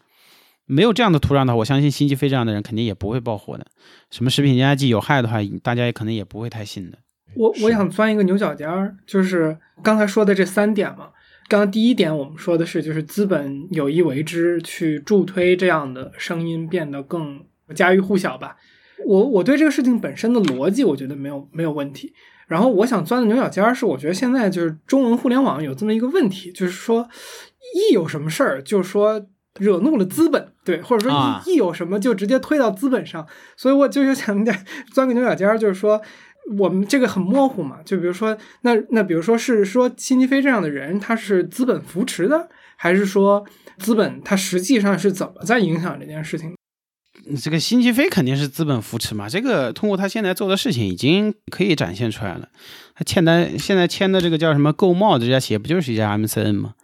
本身就是一家 MCN 机构，所以这个已经我觉得不需要去论证了吧？看他现在干的是什么事儿，其实你就知道他是一个什么样的人了。如果他现在仍然是一个个人，那我可能说他可能就是一个所谓的觉醒者，对吧？这个确实是看不惯一些东西，然后呢，突然之间什么良心发现，然后呢，什么做科普乱七八糟的。你即便个人带带货可能也还好，但实际上他现在是签约的公司，而这家公司呢，跟它爆火的时间是一模一样的。就是叫购茂的这家公司、是去年六月份注册的，然后它爆火呢，差不多就是七月份、八月份，然后到九月份突然爆火，对吧？你可以看到一些规律的，而且资本有意为之，也是因为它带货了一些这个所谓零添加剂的东西。打个比方说，带货这个加加酱油，那加加酱油跟这个海天酱油实际上是一样的，既有零添加系列的产品，也有含有添加剂系列的产品。然后呢，去找辛吉飞带货，说我们这个加加酱油零添加呀，如何如何如何，专门开了这样一个系列。那你其实就看到，哦，原来是资本在背后推波助澜，把事这个事情再往前面越来越推着往前走。我觉得这个就说到，就是大家的这种食品安全的焦虑，其实是我觉得一定程度上可以说，呃，公众对于食品监管达不到一个所谓最理想的状态，这个事情是有预期的，或者说是默认的，就是因为你之所以觉得零添加。是好的，是因为哪怕这些东西过了，就是所谓食品监管，你也觉得说它有有风险的可能，是不是这样的一个逻辑？对，对，对但是这个就涉及到了另外一个更应该说就是捕风捉影的问题吧，就是那我们知道，随着科技的进步也好，或者说观念的个进步也好，我们会知道说以前大家觉得 OK 的东西，后面是变得不 OK。这样的例子历史上太多了，就是我们之前觉得可能你看前苏联还有什么水银疗法呢，那现在看来全是作死。那基于这样的一个判断，那大家会倾向于去觉得说我我怎么样去购买到更少添加的产品，这个是逻辑上是说得通的，因为它相相当于减少了风险。那你又怎么去看待说合理看待添加剂这件事儿呢？就是这个合理是什么呢？这个合理，我觉得看每个人的每个人自己心里边的想法吧。如果你认为这样是合理，那就是合理；你认为这样不合理，就不合理。你像我的话，我就觉得添加剂多对我来说也无所谓。那对有些人来说的话，可能一个添加剂都不能有。那我觉得就是每个人的取向不同，对吧？有些人可能喜欢吃重口的，有有些人喜欢吃淡口的。其实无关于这个是非对错的问题，只是每个人的取向问题而已。而且食品添加剂是一个科技进步的一个标志。比方说肉的处理，这个原先，嗯，比如说像经常厨师这种教嘛，教你怎么把肉处理的更嫩。可能给你加这个蛋清，然后呢加一些水淀粉，让你勾个芡，对吧？让你抓一抓，这样呢它肉可以更嫩。那我们食品工业的话，或者食品添加剂，我们可以直接加一些，比方类嫩肉粉这些东西，其实就是一些酶类的物质嘛，蛋白酶类的物质，让它就是让它蛋白质结构啊产生一些变化，让你吃起来不柴。那其实就是一种科技进步，但是在食物上面的科技进步，我们会认为是有问题的。这其实是一个人心里边的一个观念问题，你不太能改变他这样的观念。所以我更多的科普还不是在科普这方面，就是你不用过度恐慌就可以了。但是呢，你可以自己选。你要觉得有问题呢，那你就别吃 啊，这就是最简单。你要觉得有问题，那你就别吃。我没有劝你吃，我只是希望你别那么恐慌，不要落入别人陷阱而已。嗯嗯嗯嗯，对对，我觉得那我们就因为已经说了一会儿食品添加剂了嘛。然后咱们之前也也聊过，就是感觉作为一个普通人，从来也没学会过怎么看那个食品成分营养表。能不能张总给讲讲？就比如说我们应该去看一些什么东西，或者看它的时候应该是应该注意什么？或者说，如果我们想了解这个东西，有没有什么途径？嗯，呃，我这个地方举了一个例子，就是拿这种果味饮料去举例，就是通过看配料表呢，你可以更加了解这个产品本身是一个什么样的产品。比方说，我们经常可以看到一些叫什么呃芦荟饮料啊，类似于这种这种饮料，或者说叫什么橙汁汽水，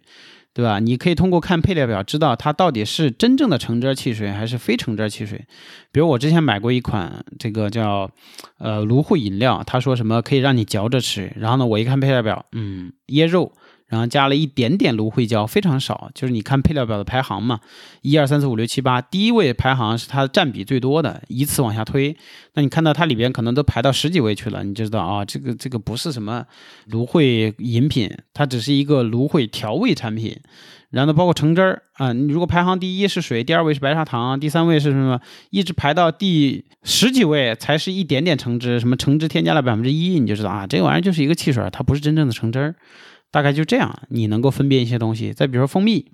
对吧？蜂蜜如果它的配料表只是蜂蜜，那你就知道这是一个纯蜂蜜，或者说洋槐花呀什么的，你就知道啊，这是洋槐花蜜。那如果它后面写了什么白砂糖、水以及蜂蜜，你就知道啊，这是一个蜂蜜制品。大致就这样，你可以更好的了解产品本身的特性。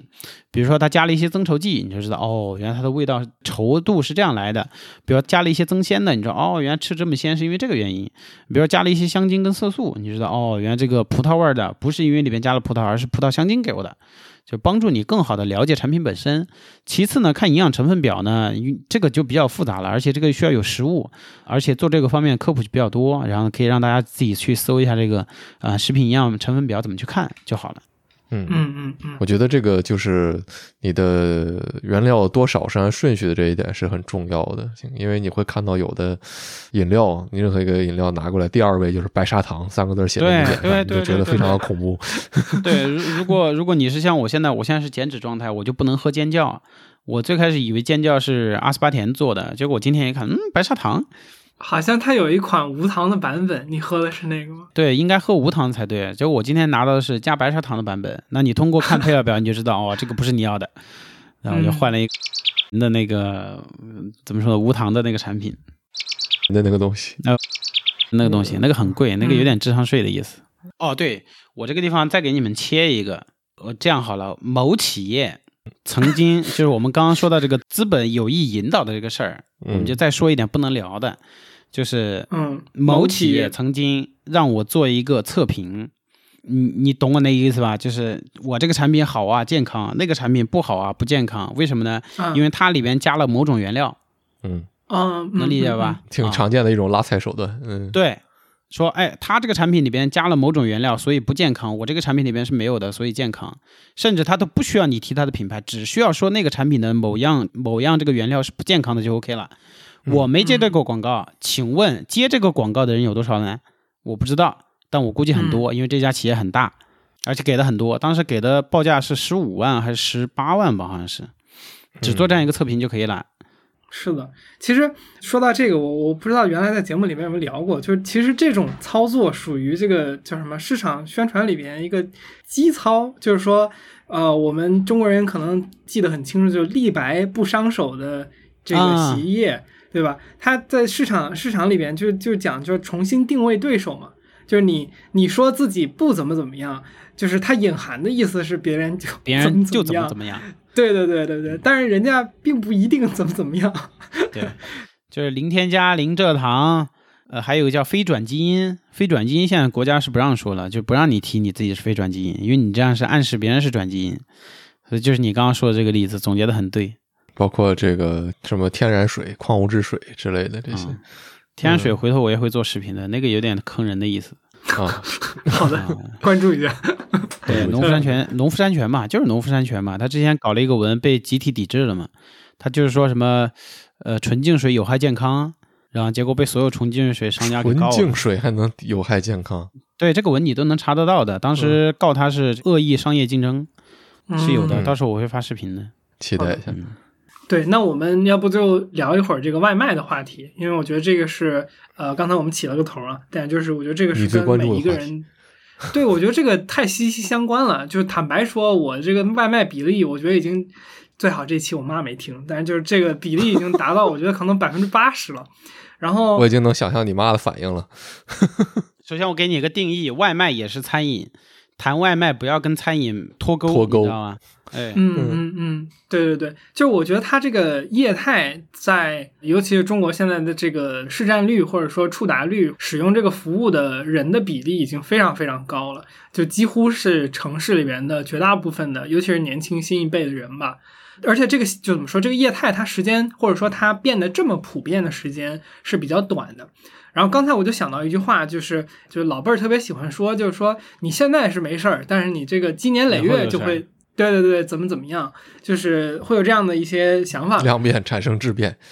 会啊，当然会啊。你看肥胖不就是吗是的？所以就是呃，我们就先笼统的呃聊一聊，就是说外卖商业模式它本身这种形式对可能就这个食品行业产生了怎么样的影响吧？比如说生产，比如说什么价格、利润之类这些。呃，生产跟价格就是逐渐内卷嘛，逐渐越来越便宜嘛，因为大家现在都用料理包，用标准化餐饮供应链了。比如说你们去吃烤鱼，那烤鱼本身呢，它可能不给你做成预制的，但是它调料给你做成预制的。你可能吃十家店都是同一种调料，比方成都可能比较火的什么烤酱、烤鱼这种，它制定标准化流程卡，然后呢把调料事先在这个标准化的工厂给你做好。包括现在我们自己就有合作的。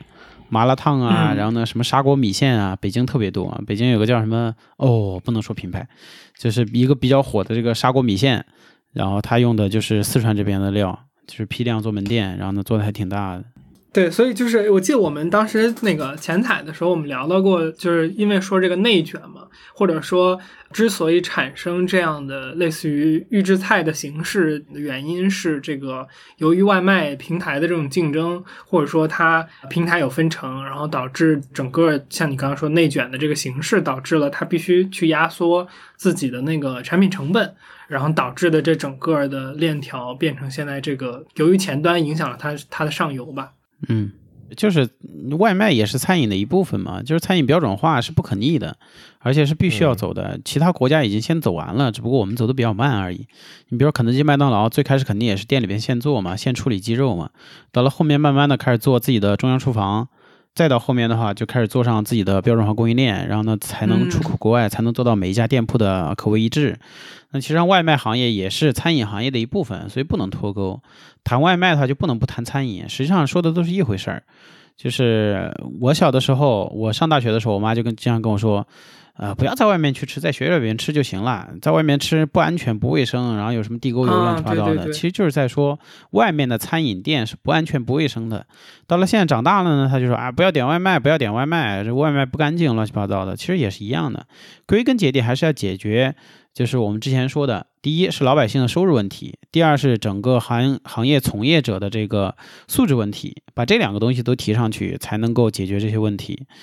所谓什么倒推啊，乱七八糟的，其实不是，就是时代发展的一个必然过程。啊，到了现在，为什么大家更多的用预制菜或者更多用料理包？我想，即便没有呃外卖平台，可能大家也会去走，只要是快餐类的。如果非快餐类的话，我觉得从时代发展来看的话，也是也会去走的，因为因为预制菜或者标准化供应链，它就是能节约成本，就是能减少减少浪费，就是能提高后厨的运转效率，所以它一定会改变，这是不可避免的，只不过可能这个平台加速了这个进程吧。加速了，嗯，就是加速了。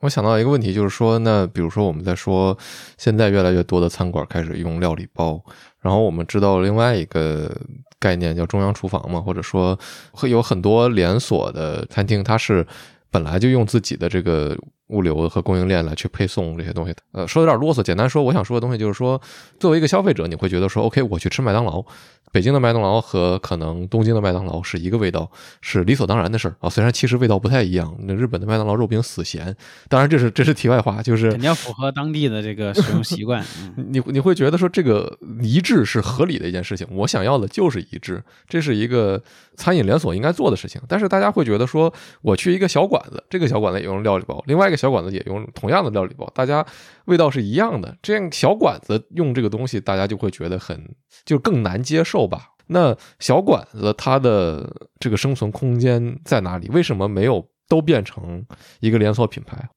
嗯，几个方面吧。第一就是料理包的渗透率还没那么高，嗯，要不然的话资本也不会这么青睐预制菜这个行业了，因为它渗透率还远远没达到一个饱和程度。就是中国还是一个地大物博的地方，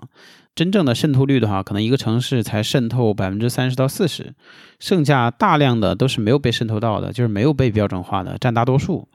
所以现在大家资本都青睐这个东西，所以大家每个企业都在做。然后第二呢，就是说。呃，是不是意味着普通小馆子不存在了？看你在哪个地方。如果你的房租没那么高，那它肯定还是存在的；如果房租很高，那肯定就不存在了。因为房租太高了，老百姓消费不起，你又要节约成本，那你那你就只能用这个东西，只能用标准化的东西，因为你请不起人啊。我搞了客流量这么高的一个地方，我的翻台率肯定很高。我翻台率高的话，就意味着我需要请更多的人手去处理我的后厨，我需要备更多的料。那在这种情况下，我就只能用标准化的产品。而且标准化产品不意味着你的每家店铺的味道就一样啊。那第一呢，是每个企业它的产品不一定就，比如说一条街，我每一家店铺都能用我同样的产品，很难。第二呢，就是如果你做的稍微有一点量之后，你可以定制啊。大多数企业都是定制的。打个比方说啊，你是一个开了三家连锁的，你差不多就可以定制了，一次定制个一吨，然后呢，我就给你供一吨一吨给你供就可以了。所以它不可能说达到你想象的那种啊，大家所有人的产品味道都一模一样，很难，极难。然后餐饮标准化是不可逆的，未来我个人觉得餐饮会可能会逐渐分层，比如说这个随便一探，经常去探的就是那种大店。比如像什么山外山楼外楼这种，我可能三四个人去消费，消费个一千多这种，那就是后厨大师给你现做。到了小苍蝇馆子呢，呃，最小的那种，比如三线城市、四线城市，因为他们是夫妻店儿，你还能吃到现做的。那另外大多数人呢，肯定还是用标准化的居多，比如二线城市，然后呢地段稍微靠里边一点的，你要是在北京的话，可能三环里，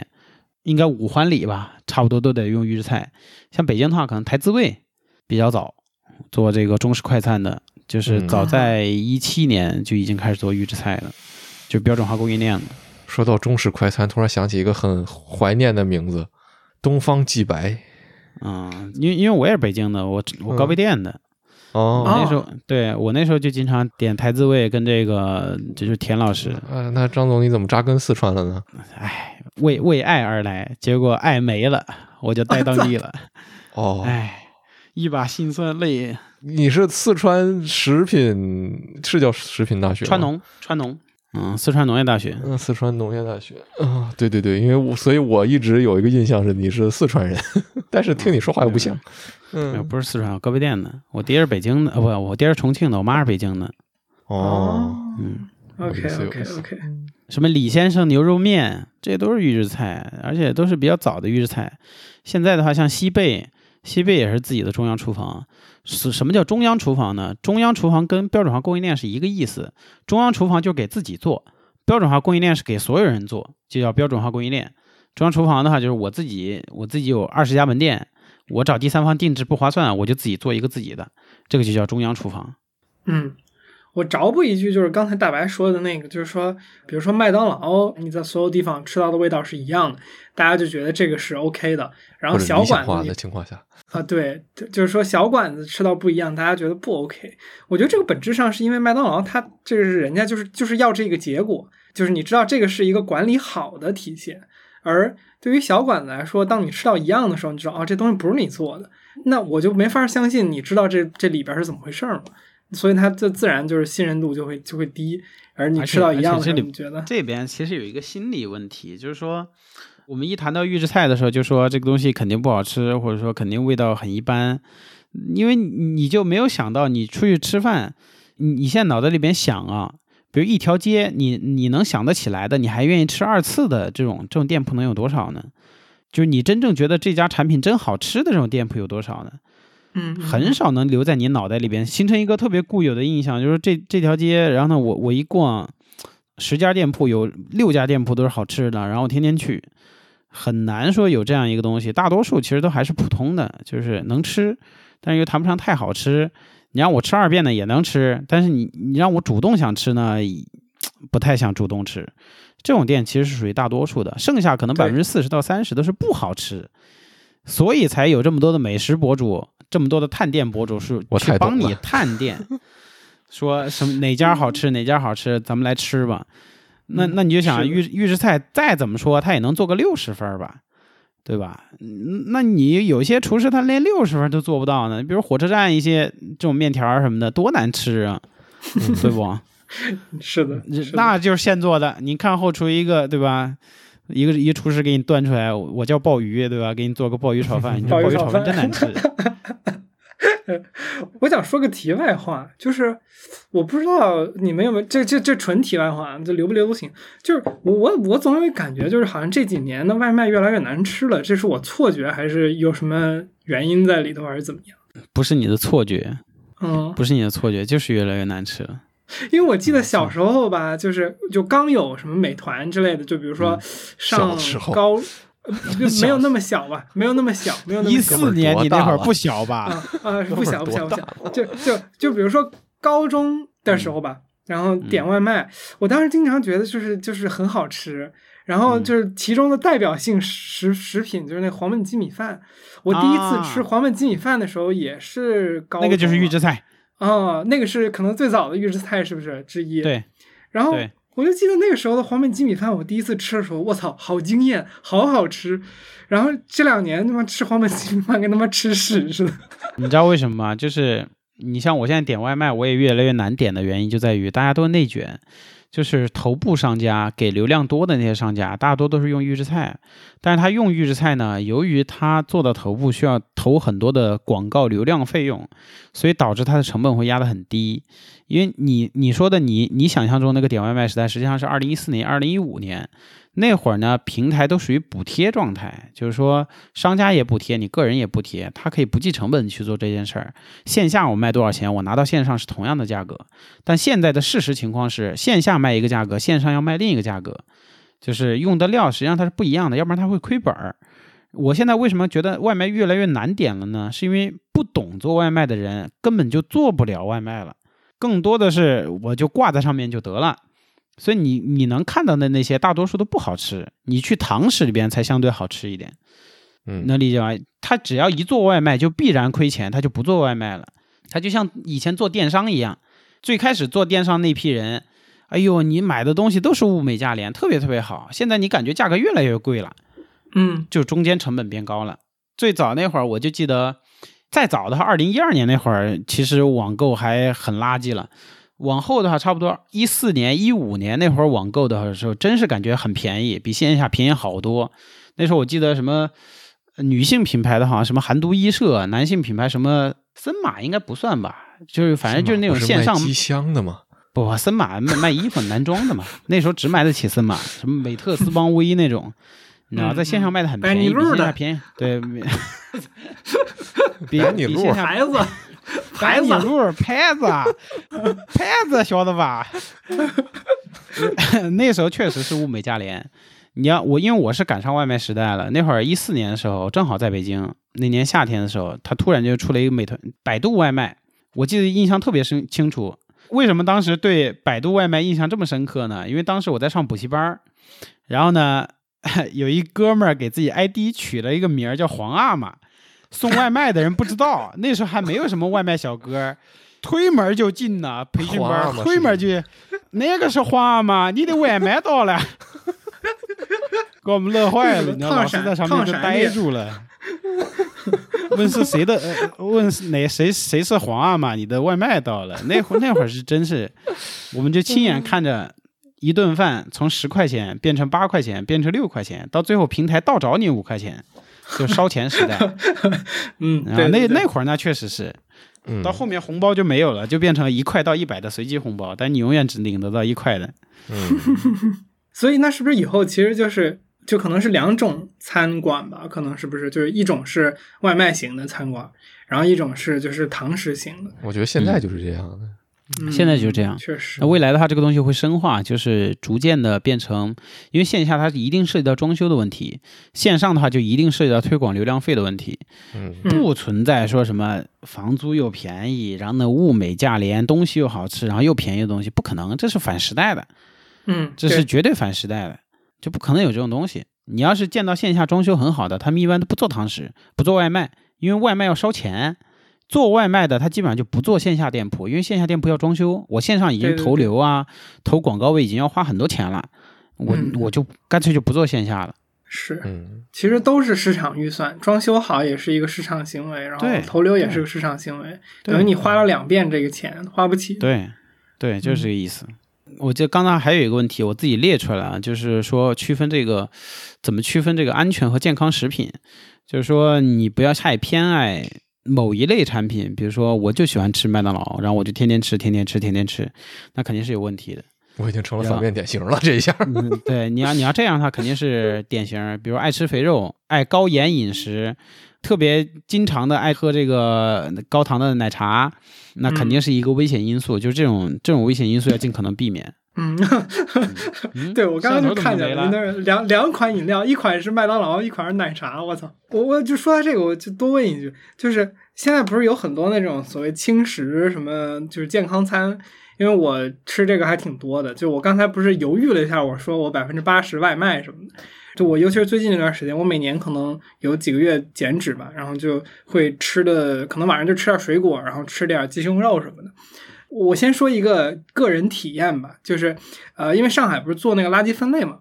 嗯，我还以为你要说上海做垃圾食品。啊，不是不是不是，就是因为就就总之吧，就是你那个垃圾你得呃存在那里，然后统一去扔嘛，然后不管是别人收还是你扔，就是统一的一个事儿。但我就发现，就是说这些所谓健康餐类的东西，就是它是所有的食品里面臭的最快的。就你比如说那个一般的那种，我们瞎说有什么麻辣烫，或者点一咖喱，或者是点一个什么炒菜的，基本上你放到第二天早上都没事儿的，或者是放到第二天中午。但如果你点那种健康餐的话，基本上第二天中午就是如果你打开的话，你基本上就是当时就过去了。所以就是呃呃，我反推我就感觉就是说，是不是这个意味着它没有什么那些就是预制的东西，反而会就是这类健康餐是可相信的？这就是食品科普的重要性，知识的科普的重要性。呃，它之所以不坏，是因为它高盐跟高油这两者是避免腐败的一个关键手段。轻食为什么坏得快呢？就是因为它没有这些手段，所以它坏得快。嗯如果你只放一块生肉放在那儿，它也是一样的。如果你把一块生肉泡在油里边，它肯定就坏得慢。这细菌生长、生长腐败的这个关键因素里边的东西，还有含水量也是其中一部分。比如简单来讲，我们做了一款产品，就比如说这个辣酱吧，这个辣椒酱呢，大家现在看到它是没有油覆盖的，对吧？没有油覆盖的，它坏的就快；如果它是有油封在上面的，它坏的就慢。特别是你这还不盖盖儿的，坏的就更快。对我这个是为了做测试，看它几天，因为它这个里面是加了防腐剂的，所以我想看它几天能坏，这是在做测试。它没有油封着，它坏的就快。我之前还听过一个说法，就是说蜂蜜是呃不会不太容易变质的。对，高糖也是不会变质的，糖字跟盐字都是不容易变质的。嗯，所以我那我就我自己回答自己的问题啊。我们刚才学到的知识，就是是不是说，比如健康餐这类的外卖店或者什么的吧，更容易出食品安全问题。呃呃，是吧？我本来想说的是，完了，对不起，我我本来想说的是，是不是就是说它健不健康、好不好，取决于它的就是店内的这些加工处理的东西。其实这个东西是更难更难去监管的。对你像你像我们刚刚说的这个防腐剂，对吧？那防腐剂只能嗯抑制细菌，不是不能够杀灭细菌的。如果你的加工环境很糟糕，非常糟糕，细菌污染程度特别高，你加再多防腐剂，一定要加到超标的量，它才能够抑制得住。嗯能理解我意思吧？如果你环境控制足够好，比如说我们现在看到有一款这个，呃，是做是做粥还是做什么来着？它是可以完全做到零防腐剂。两方面，第一方面呢，是因为它经过高温，然后呢直接热灌装；那另一方面呢，就是它的加工车间是无尘级的加工车间，嗯就清洁度比较高。只要你清洁度高那，你防腐剂就可以放的尽可能少，甚至都不放都可以。这其实是其实是灭菌工艺上的问题，比如热灌装，我这个酱炒完之后直接热的情况下就灌装。这个地方给大家分享一个小知识吧，就是家里边做菜，比如吃的剩菜，就是应该热的时候放到冰箱里面去，而不是冷的时候放到冰箱里面去。很多家里边的使用习惯是反的，就是说不能够热的往冰箱里面放，说这样坏得快，其实这是有问题的。你就是要在它热的时候快一点放到冰箱里面去，嗯，哦，嗯，趁热。因为它还没有来得及就什么细菌滋生是吧？嗯对对对，因为它现在还是热的呢，滋生的还比较少。你要等它冷了，它滋生的就多了。学习了。那个上次我们说到那个维权的问题，但嗯。这个我不知道怎么起头。维权这个我也会专门做视频，我请教了一下职业打假人，就是关于消费者维权的一个处理方法，啊、会有一个表格，到时候我会做一个专门的视频，就是说你怎么联系你当地的市场监管部门，怎么保留好你的证据，以及你应该索赔多少钱，如果市场监管不处理，你们应该怎么去向法院起诉，这个我会详细做一个视频的，这个大纲我已经列好了。嗯。简单来讲呢，就是如果你吃出来有问题，第一时间先拍照留样，把产品包装好放到冰箱里面去。第二呢，就是拨打幺二三幺五或者你当地市场监管部门的电话去举报这个产品有问题，投诉这个产品有问题，或者下载一个幺二三幺五的这个 APP 去里边举报这家生产企业有问题。然后呢，市场监管那边会接到一个工单，让企业配合调查，然后呢，你们就协商该赔你多少钱，还是该这个退款，就可以退了。如果市场监管不处理或者不支持你，比如退一赔三，或者说赔偿一千块的这个处理诉求，那你就可以拿着这个，呃，市场监管的这个不予受理通知书，或者说调解失败通知书，去法院进行起诉。然后呢，起诉他这个违反食品安全相关法律，侵害了你的这个消费者权益。大致情况就这样。这个对于一个普通人来说，就可能我们就假设这个后面可以看你视频，然后知道这些细节吧。那可能往后能想到的问题就是，一个普通人做这么一件事儿，他大概需要花多少时间，或者说花多久的这么一个流程？因为可以想象，这个中间可能等待的时间，对对对，和就是可能绝大部分人是承担不起，就是真的去做这件事儿的这个这个部分的嘛。呃，不会承担不起啊，因为因为所有的处理都不是你在处理，而是市场监管在处理，你只需要把工单提交给他们就可以了。大多数人都是处理得起的，大多数情况下，你最少最少可以是获得一个赔偿，不获得一个退款。呃，你像职业打假人，一般诉求的就是什么退一赔十，或者直接就是赔偿一千块这种，所以这种相对来说会处理的复杂一些，因为商家不认投。但如果你只是说希望把这个东西做一个退款处理，那相对来说简单一些。如果没有吃出你人身有重大问题的话，市场监管会去调查，就是没有明确这个产品有问题啊。比如我们经常说，呃就拿这个吃到刀片举例，说实话，商家也不能证明这个东西是我厂家里边出的，然后呢，你作为消费者，你也没办法证明这个东西就是我吃到的，所以它实际上是一个无头公案。那在这种情况下，你要么就用舆论去作为自己的武器，要么呢你就跟商家说，老子要退一赔三，你就赔赔我一百块钱就得了。要一千呢，有时候这个企业相对来说他可能认死理儿，他不给你，但是你要退一赔三。或者说这个让他把这一单给你退了，一般来说都还是 OK 的，是没问题的。嗯尤其是餐饮商家，你像我就遇到过一次我自己的餐饮商家维权。我去贵州的时候吃他那个粉蒸肉是酸的，是一股发酵的味道。我说你这个东西是坏了，他说他没坏，他说他们就是这个味道。我说我真觉得坏了，他说我这个真没坏。我说那你那你要不然给我退了，然后呢他就说那我给你退了吧，但是就是不服你知道吧？你你妈的过来对吧？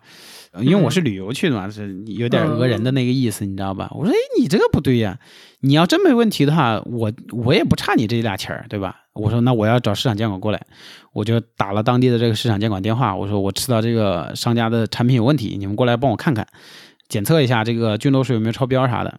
然后过了大概半个小时，市场监管过来了，说这个什么问题呀？我吃它这个东西是酸的。然后商家说这个东西真的是酸的，他说不信我去后厨把原料拿给你看。然后呢，嗯我一闻那个原料确实是酸的，嗯，是它当地的特色，就是发酵的味道。然后我说哦，原来如此，然后我就把那个账给他结了，然后呢，嗯让市场监管部门通知走了。因为市场监管部门当时是这样说的，就是说，呃，因为我当时在外地嘛，我比较善于利用这种就是外地游客这种身份，我就说我是外地过来旅游的，你们现在给我的处理方案会严重影响到我对你们这个城市的印象，所以我希望你们妥善处理。这个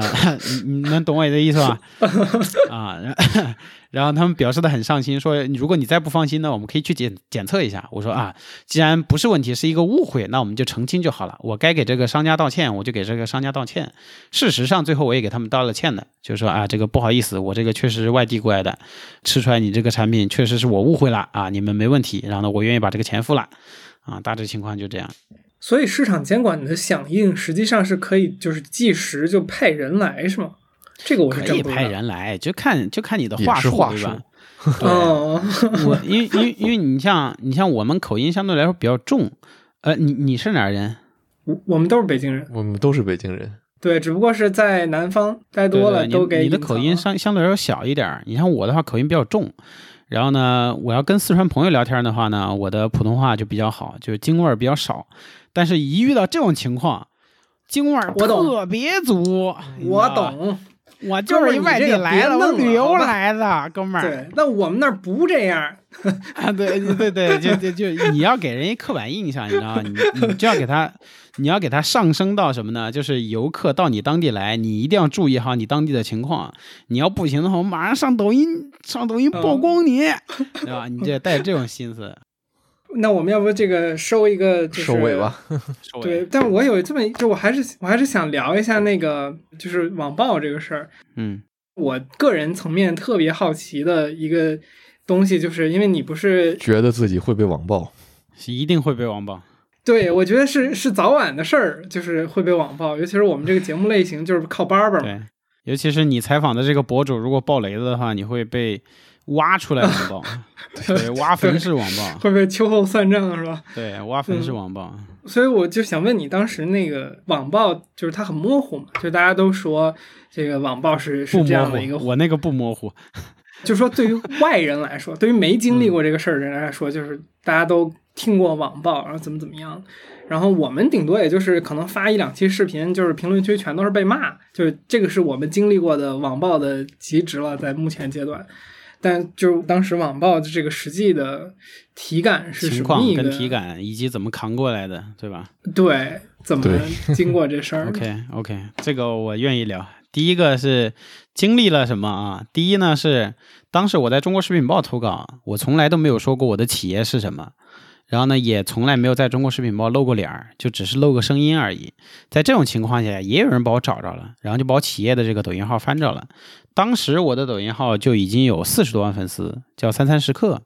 然后就翻出来说啊，就是他这个一边当裁判一边当这个运动员，然后呢一边给大家做科普一边卖料理包，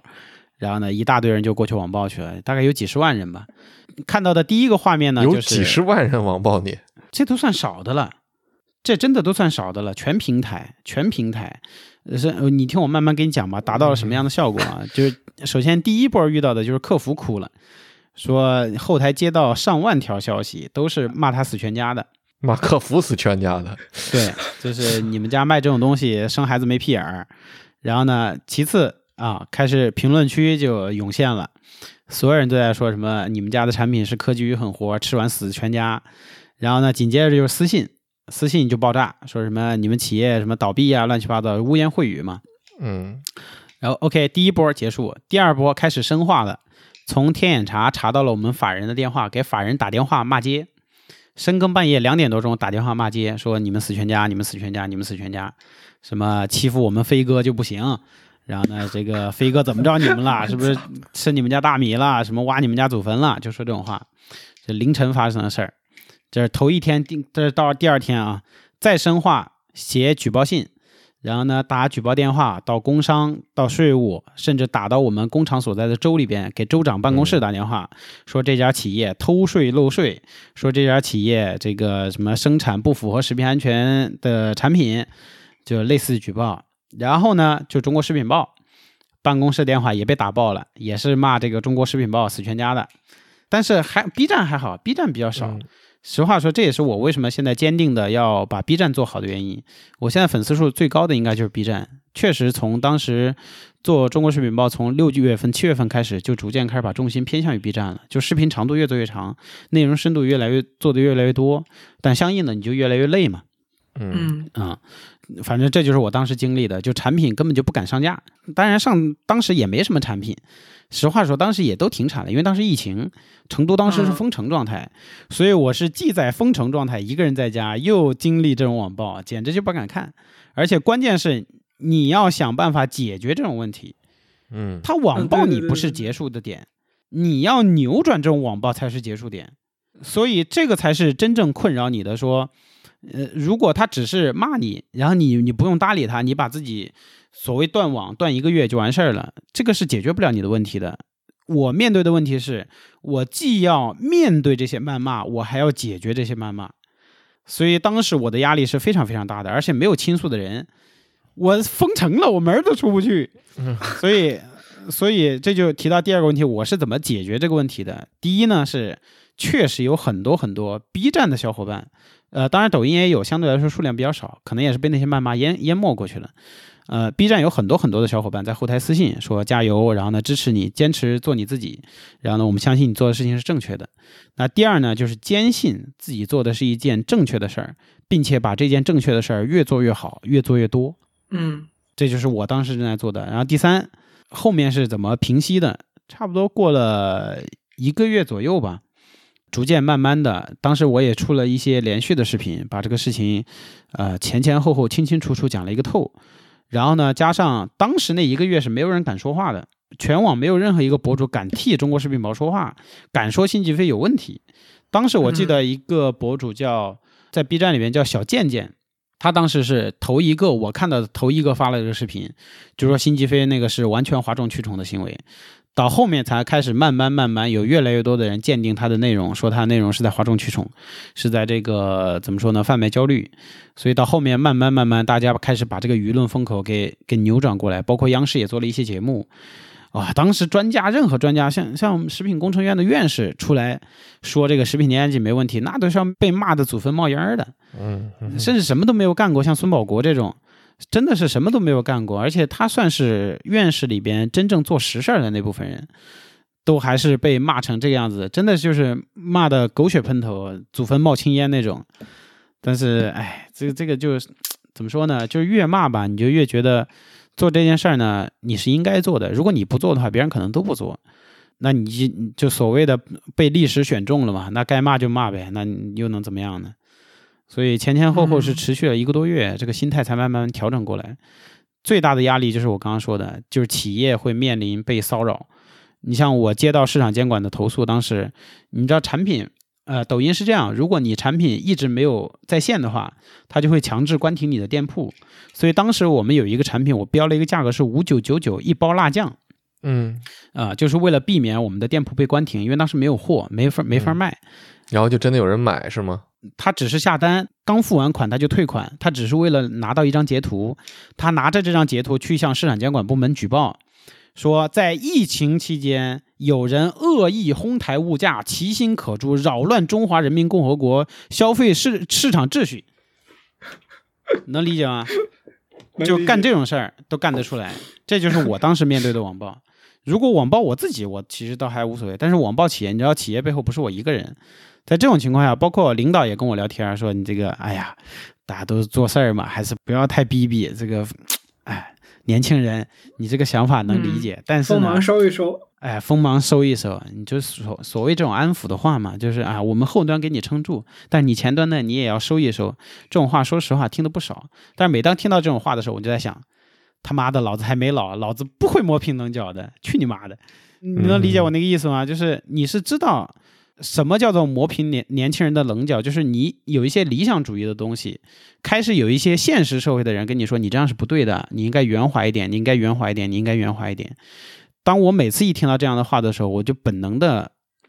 就不想去圆滑，你知道吗？我知道什么叫圆滑，但是我他妈不想去圆滑，因为我还没有到圆滑的时候。嗯。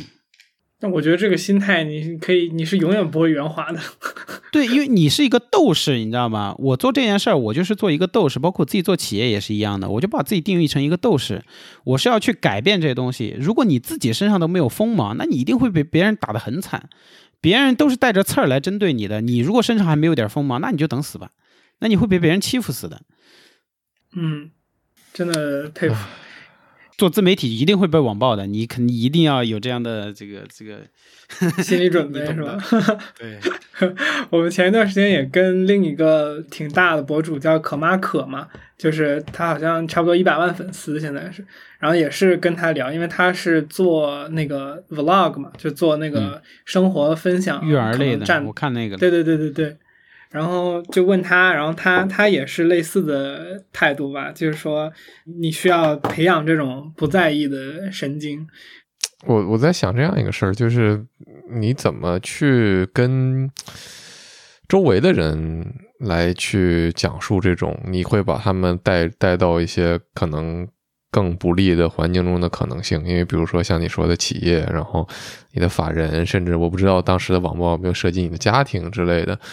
嗯，就是有的时候我会纠结的点就在于说，他骂你怎么样，其实或者说就骂我怎么样是一回事儿，但是就你感觉你周围的人他们是无辜的，他们因为你的名声平白无故的遭了这么一个东西，你会觉得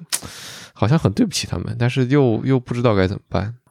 呃，我相对来说还还还好，我从来没有考虑这个问题。最开始考虑的时候，为什么去中国食品报投稿这个食品科普的内容？其实我当时自己是有账号的。当时不叫大雷的食品科普日常，叫叫张树人，就是取那个鲁迅嘛。啊，对，听你说你你是一个斗士，我当时就 get 到了。对对对，当时我取个名字叫张树人，其实没有叫大雷。然后呢，当时我已经有十多万粉丝了，十五万粉丝。然后中国视频包过来找我，然后呢让我去投稿做科普。我当时为什么自己做一个小号？其实如果把这些科普内容放到我自己的企业账号里边去的话，就是会引起一些网暴，对企业造成一些不必要的影响。所以当时为了避免对企业造成影响，我才去搞自己的一个小号，搞得跟三餐时刻完全不形成关系。但结果发现实际上是事与愿违的。那已经这样了，那就这样吧。这可能就是命运的安排也好，是改变不了的。我已经真的是已经在尽可能降低对企业的影响，但最终还是会影响。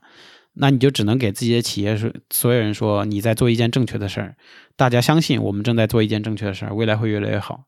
呃，我还好，我身边遇到的都是跟我同样心思的人。你像我当时被网暴的时候，我的老师都被扒出来了，就是这个食品学院的教授都被扒出来了，说你怎么教出这样的学生，对吧？你这个 师风败坏，对吧？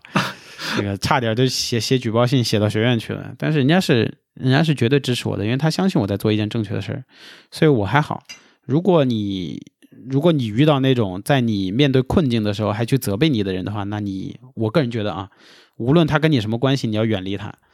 因为人们真的很需要的是在你需要支持的时候不论对错的去支持你，而不是在你需要支持的时候去跟你讨论对错。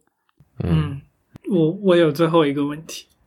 嗯，呃，就是你觉得网暴刚才说的那种声音，它会怎么或者多大程度上影响你的表达方式，或者说就是说这些东西的方式，因为我感觉我自己就一直在告诫我自己，就是说不要因为看到一些评论就改变我自己的表达方式。然后我有时候就觉得，就是说我如果我改了这个，其实是改了一个很底层、很重要的一个东西。我不知道，就是我有没有表达清楚？就是说我我完全能理解我意思，一句话就能呃给你解决。就是有些人不喜欢你，他一开始不喜欢你，他最终也不会喜欢你。你更多要做的是让那些喜欢你或者倾向于喜欢你的人喜欢你。嗯，所以不用去改你的缺点。就有些，嗯，当然你要分辨什么样是缺点啊。你要是什么，对吧？张口就骂人啊什么的，这种问题太大。对，这这这这种缺点可是肯定是要改的，对吧？那有些，比如你这个这个可能就是你视频的风格，然后呢，你且认为这个就是你视频风格，而且你很难改，那你就不要改了，对吧？因为因为我始终觉得做一件事儿是要用自己舒服的一种方式去做事儿。然后呢，你自然会吸引到那些跟你同样性质的人，比如说你们的内容就很吸引我，对吧？那那那你就不用改，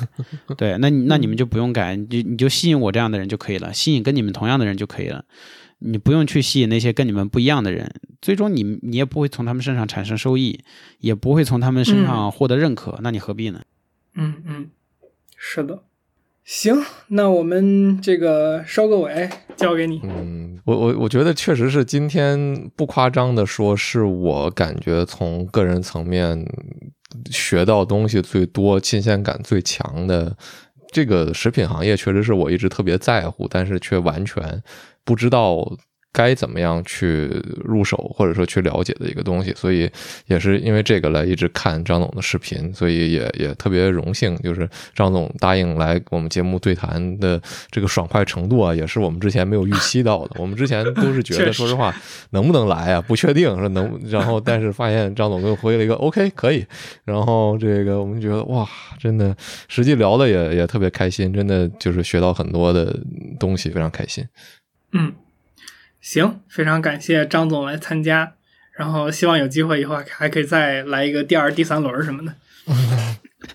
好好，没问题。好，我们是不是到时候可以做自己的定制菜啊？可以，我们其实有这个打算，就是有自己的这个小的加工厂之后，明年吧，明年有小的加工厂之后，会跟 B 站的很多博主做联动，就因为大家现在变现是一个比较大的问题，然后呢，可以给大家联动去做一些周边产品。因为我可能相对来说这方面会专业一些，那其实就是，呃，你提要求，比如说你觉得你的粉丝群体需要哪部分的产品，然后呢，我们给你出一个定制化的方案，去满足你这方面市场的需求。嗯，可以，明年明年等有这事儿我们聊聊，希望明年我们这个粉丝量能卖出点东西去。可以，好。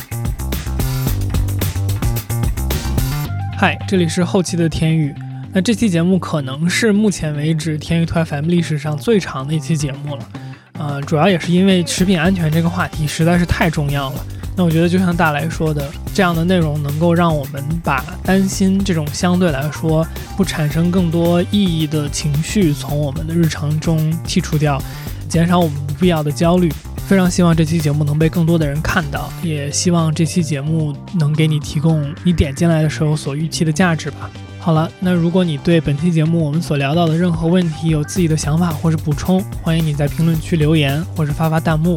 跟我们一起交流，说不定你的评论也会启发到其他的人。也欢迎你加入天域兔 FM 的听友群和我们一起直接聊天儿，请在微信搜索好友 ID 天域兔 FM，拼音的天域，阿拉伯数字当二，再加上 FM，记得是添加微信好友，不是公众号，然后备注一下来聊天儿，我们会尽快把你拉到群里。那最后呢，如果你喜欢我们的播客，希望你可以点击关注或者订阅，点点赞，或者帮我们把这期节目转发给你的朋友，这会是对我们非常大的鼓励。我也觉得这期节目值得被更多的人听到。OK，那我们下期再见。好，非常感谢来参加，那我们一块儿说个拜拜，拜拜。